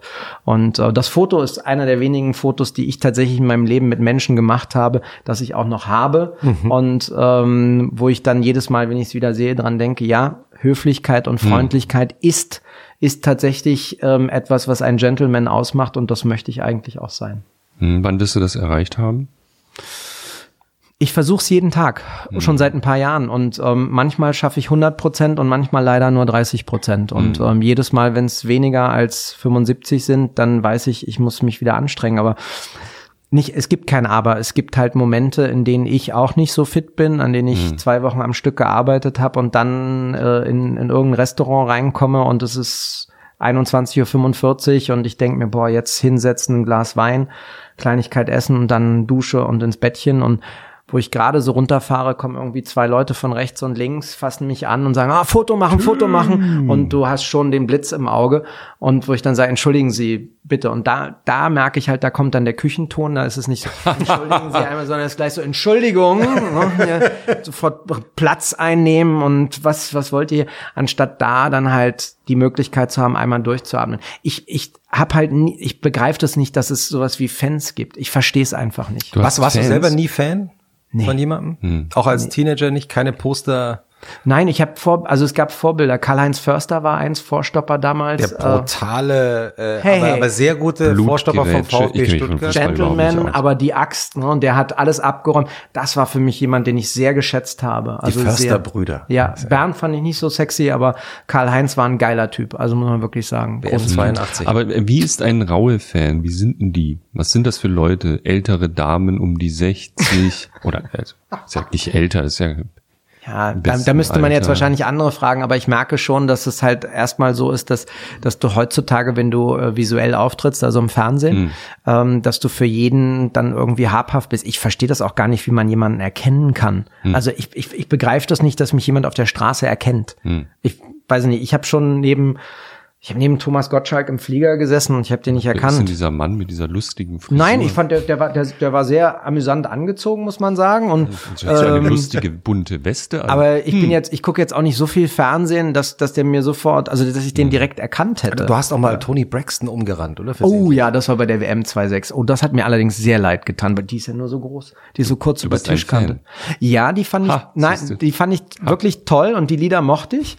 Und äh, ja, und der Bodyguard war so circa dreimal, mal zweimal so wie ich. Und ähm, puh, das war Ja, knapp. Ich habe noch eine andere Frage äh, bezüglich wichtiger Menschen und dem Umgang mit ihnen. Da waren wir ganz vorhin, ganz, ganz am Anfang dieses Podcasts, Ja. ähm, hast du mal gesagt, ähm, äh, ihr habt irgendwann verstanden, dass ihr alle gleich behandelt, ob sie nun ein Michelin-Tester sind oder nicht. Ich habe dazu 18 Fragen. ähm, die, die, die dahinterliegende Frage ist natürlich, wie kriegt man eigentlich so einen Stern? Ich möchte dazu eine kurze Geschichte teilen, weil wir auch immer von Maria gehalten werden, aus unserem Leben zu erzählen. Ich war mal mit Christoph Arment, meinem Co-Moderator, in New York. Und Christoph kennt ja jeden auf diesem Planeten, der irgendwie wichtig ist. Und dann waren wir mal mit dem Restaurant-Tester. Das wird dein Branding jetzt erhöhen. Ähm, wir waren mit dem Restaurant-Tester der New York Times essen. Ah ja, mit Pete Erinnerst dich? Wells. Ja. Das war super. Also ein- also Pete ist Einer ja- der, ja. einer Es der, war genau. großartig. Und dann kam so eine Mail vorher, die du mir gezeigt hast. Da stand da drin, hey, also folgende Verhaltensregeln und ihr werdet mich nicht erkennen, weil ich sehe ganz anders aus, werde ich nie vergessen. Und dann waren wir zu viert, noch ein Freund oder ein Bekannter von ihm und ihr müsst ähm, alle durcheinander bestellen. Und dann hat er mich immer so gefragt, ja, wie, wie hat er das jetzt geschmeckt? Und dann ich so, ich so scheiße oder das natürlich nicht. Ich habe dann nicht gesagt, na ja, also den fand ich jetzt ein bisschen seltsam. Fäkal aus- Und dann, nein, und das, das Einzige, womit ich mich ein bisschen auskannte, ist Wein und die Weinkarte war echt ein, ein Witz. Und äh, wir haben die ganzen, den ganzen Abend Witze gemacht über diese seltsame Weinkarte, die echt Zumal, ahnungslos. zumal, zumal wir doch äh, mehr versucht haben, Weine zu bestellen und dann Ja. hat sie, die Kellnerin immer gesagt, ach, heute Ah ja, gerade ausgegangen. leider und ausgegangen. Pete sagte doch irgendwie, als er vor zwei Wochen schon mal da war, da waren sie auch schon nicht ja, da. ja, genau.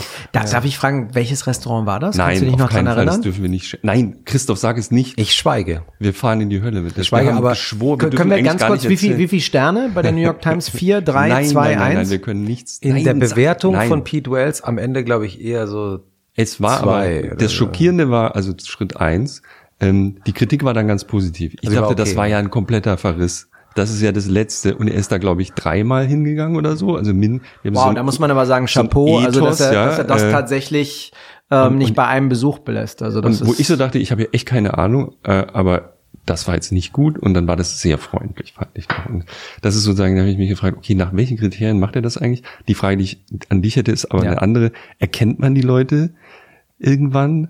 Und äh, was passiert dann? Du sagst ja, man erkennt, du hast ja so angedeutet, okay, ich hatte eine Phase, ah, ich habe die erkannt und dann haben wir rotiert oder wir haben geglaubt, das ist jemand.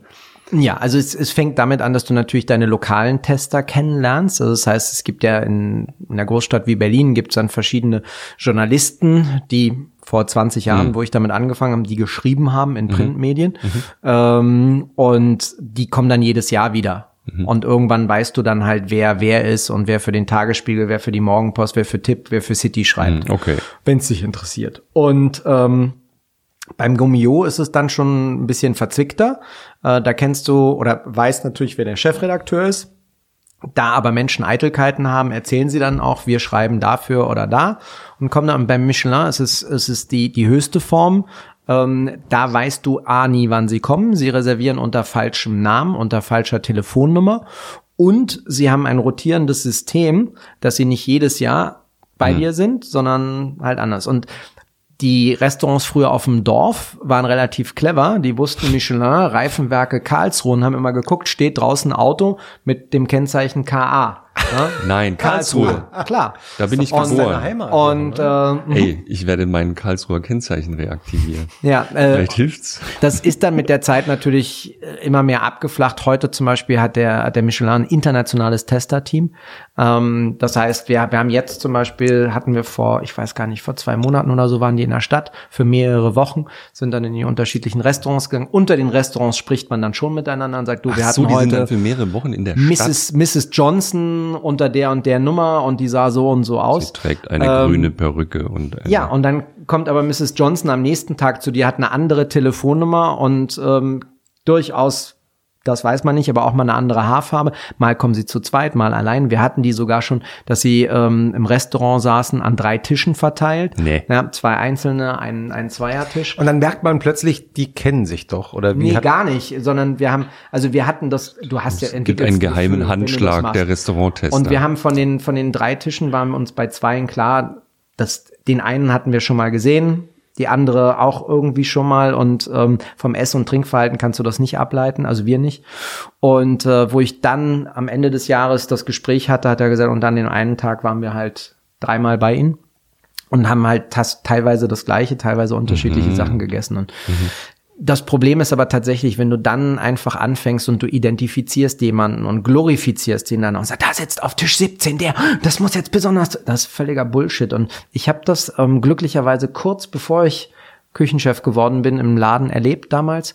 Und da hat dann der Küchenchef auf ein Gericht, was eigentlich aus zwei Esslöffeln Kartoffel, einen Esslöffel Creme fraiche und einen Esslöffel Kaviar bestand, noch einen zweiten Löffel Kaviar raufgehauen. Da hat er es gut gemeint. Das Problem ist natürlich nur, dass so viel Kaviar den Creme fraiche und die Kartoffel überhaupt gar nicht mehr zur Geltung kommen lassen und der Gang kaputt ist. Er ist einfach weg.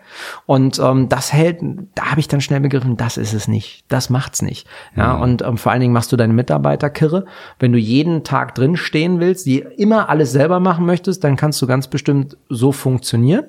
Ähm, und ich habe jetzt bei der 50 Best Nummer auch einen getroffen aus London, der genau so ist, obwohl er ein paar Jahre älter ist als ich, und der auch genauso auftritt und mal sagt, alles muss perfekt sein, alles muss perfekt sein, durchgetaktet sein, ich mache alles selber, keiner ist gut genug. Ich denke, ui, ui, ui, ui, Freundchen, da bin ich ja schon ein bisschen weiter. Also du kriegst einen Herzinfarkt, da werde ich noch ein paar Jahre brauchen für sowas. Also, da merke ich dann auch, wie sehr ich mich entwickelt habe und wie es besser geworden ist. Und man muss ganz klar sagen, die Sterne sind halt ein enormer unternehmerischer Fakt.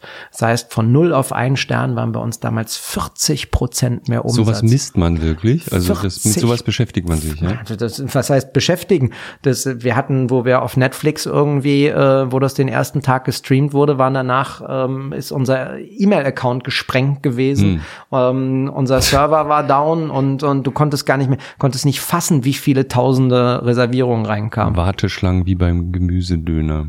Nee, das haben wir glücklicherweise nicht. Das tut mir auch echt leid, wenn bei uns hin und wieder Menschen reinmarschieren, die halt keine Reservierung Hallo, haben. ich, und haben Sie sagen- noch einen Tisch frei heute Abend? Ich bin Genau. gerade zufällig, komme ich an dieser netten Restaurant hier vorbei. Ah, Das bricht mir jedes Mal das Herz. Also wenn ich da bin, dann gucke ich mal sofort, dass ich sage, hey, hier ein Glas Champagner, wir bringen Ihnen mal ganz schnell einen Gang, damit Sie wenigstens einen kurzen Eindruck haben, müssen auch nicht zahlen oder so.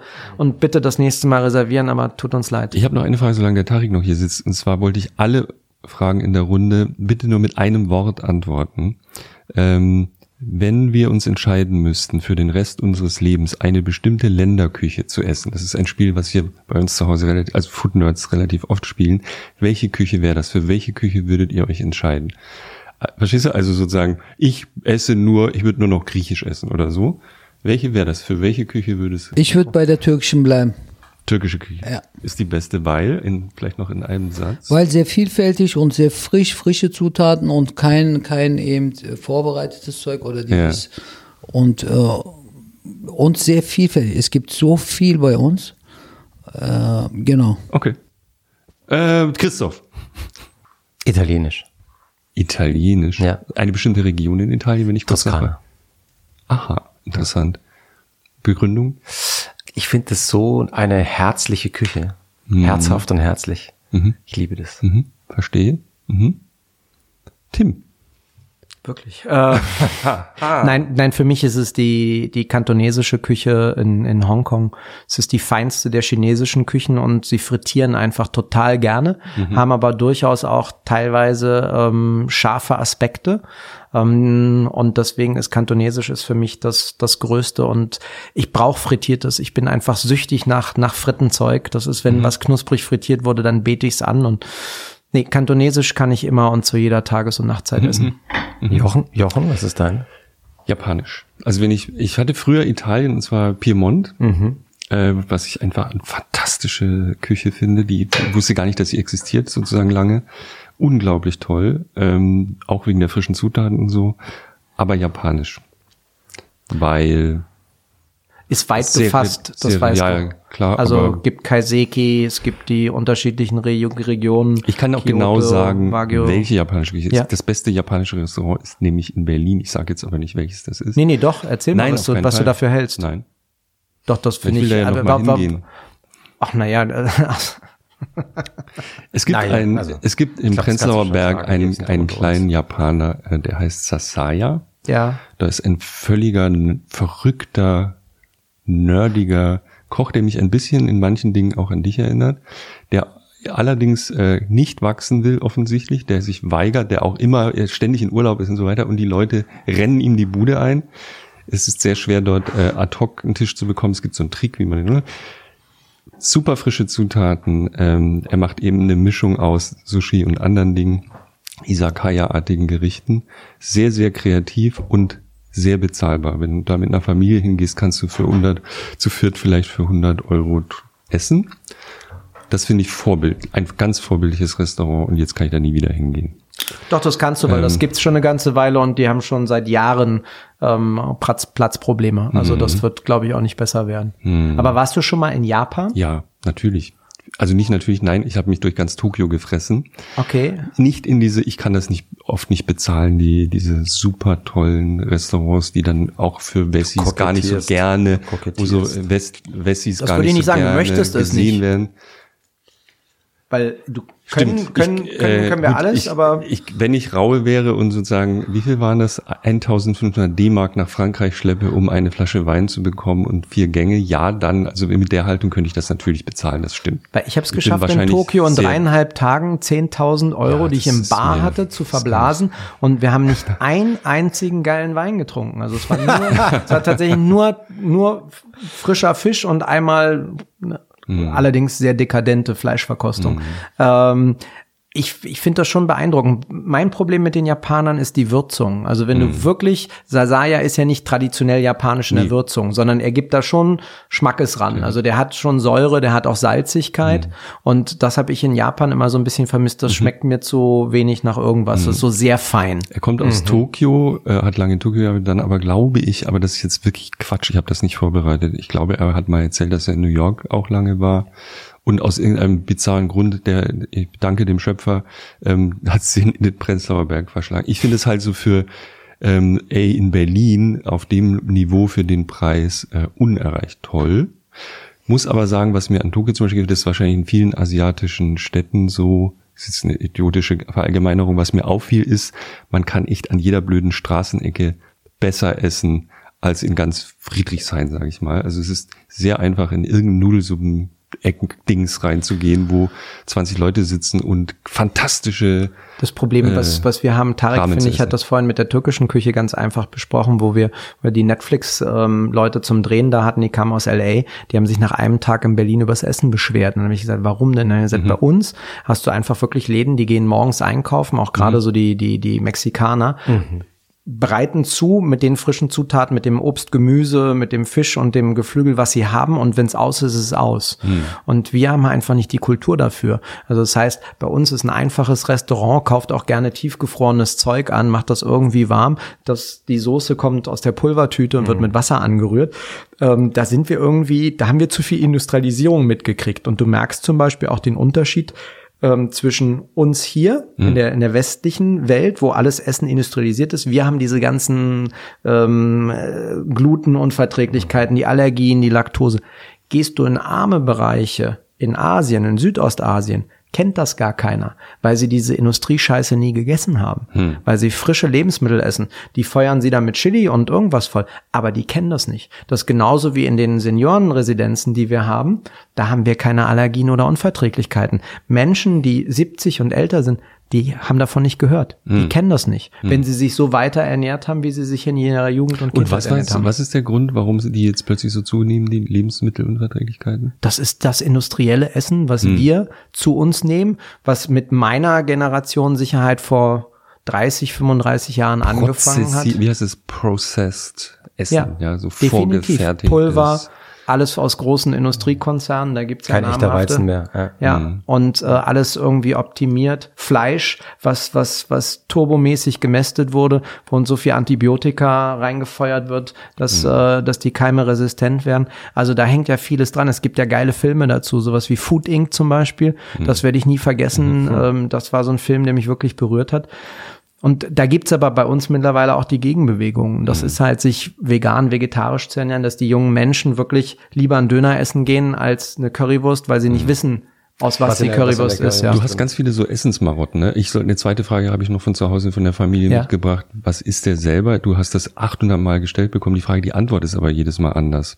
In den 500 Interviews, die wir gelesen haben. Deswegen, was ist der aktuelle Stand? Wie ernährst du dich? Mit welcher Marotte arbeitest du gerade? Also ich Wo isst du? Du kochst nicht, habe ich gelesen. Nie. Also das, das ist wirklich was, was, was ganz selten ist. Ich bin total gerne Gast, ist auch für mich als Unternehmer wichtig, weil ich immer wieder reflektiere, wie meine Buden laufen und was ich woanders erlebe. Ähm, ich esse sehr, sehr gerne Italienisch. Ähm, ich habe einen Lieblingsitaliener, bei dem ich in Berlin, bei dem ich oft bin. Äh, Sagen wir jetzt natürlich, Doch. welcher? Osteria Centrale in der Bleibtreustraße. Ich finde, er kocht mit hervorragenden Zutaten, ganz simpel auf den Punkt, hat eine wahnsinnig geile Weinliste zu ähm, sehr verträglichen Preisen.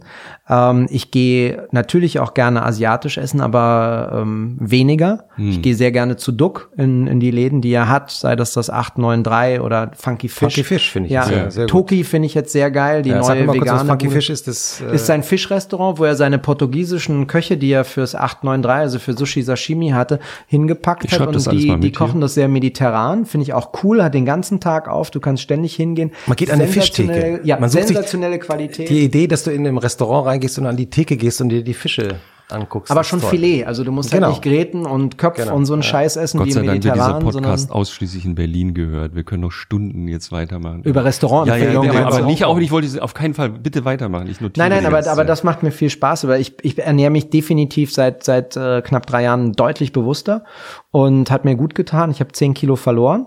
Ähm, ich bewege mich auch mehr und merke, dass das geht. Ich, äh, ich habe nie so ein Problem mit, mit äh, Alkohol gehabt. Also ich trinke schon gerne, aber maximal einmal in der Woche und dann halbe Flasche, Dann vielleicht ist mal eine Dreiviertelflasche. ja äh, erstmal für diese Woche Das ist, erfüllt, äh, also ne? dass ich das heute Mittag so gut äh, vertragen habe, das verdanke ich dem Wasser Dem und den fettigen. Chips. Äh, ja, böse, aber ich war heute Morgen auch schon und der laufen. Gemüsedöner hat natürlich auch eine gewisse Ja, Grundlage ist, hinterher da, da ist auch für den Rest des Tages jetzt Feierabend mit, man, mit Manja. Ähm, nein, aber ähm, da achte ich deutlich mehr auf mich und es geht mir viel, viel besser. Mhm. Ähm, und das ist halt was, äh, ich habe jetzt wieder angefangen zu meditieren, das hilft mir auch sehr. Also gerade auf den ganzen Flügen ähm, nutze ich das, um, um runterzukommen, um zu mir zu kommen, das hilft mir. Und das ist natürlich was, was ich begriffen habe, weil ähm, du hast das vorhin kurz angesprochen, ich bin, bin ja schon auch schon mal umgekippt in der Küche und hatte Feierabend. gelesen, ich ja. habe schwere Krankheiten gehabt, die alle Sarkoidose. Oh ja, das Mit war eine 26 oder fiese was? Scheiße, ja. Das äh, muss man nicht haben. Und ähm, all das hat mir gezeigt, dass ich Grenzen habe. Ich habe immer jedes Stoppschild überfahren und gesagt, Raue macht das schon. 180, komm, du kannst auf 230 beschleunigen, das wird schon. Das weiß ich, dass, äh, dass das nicht so ist. Und ähm, das hilft sagt der mir. Internist?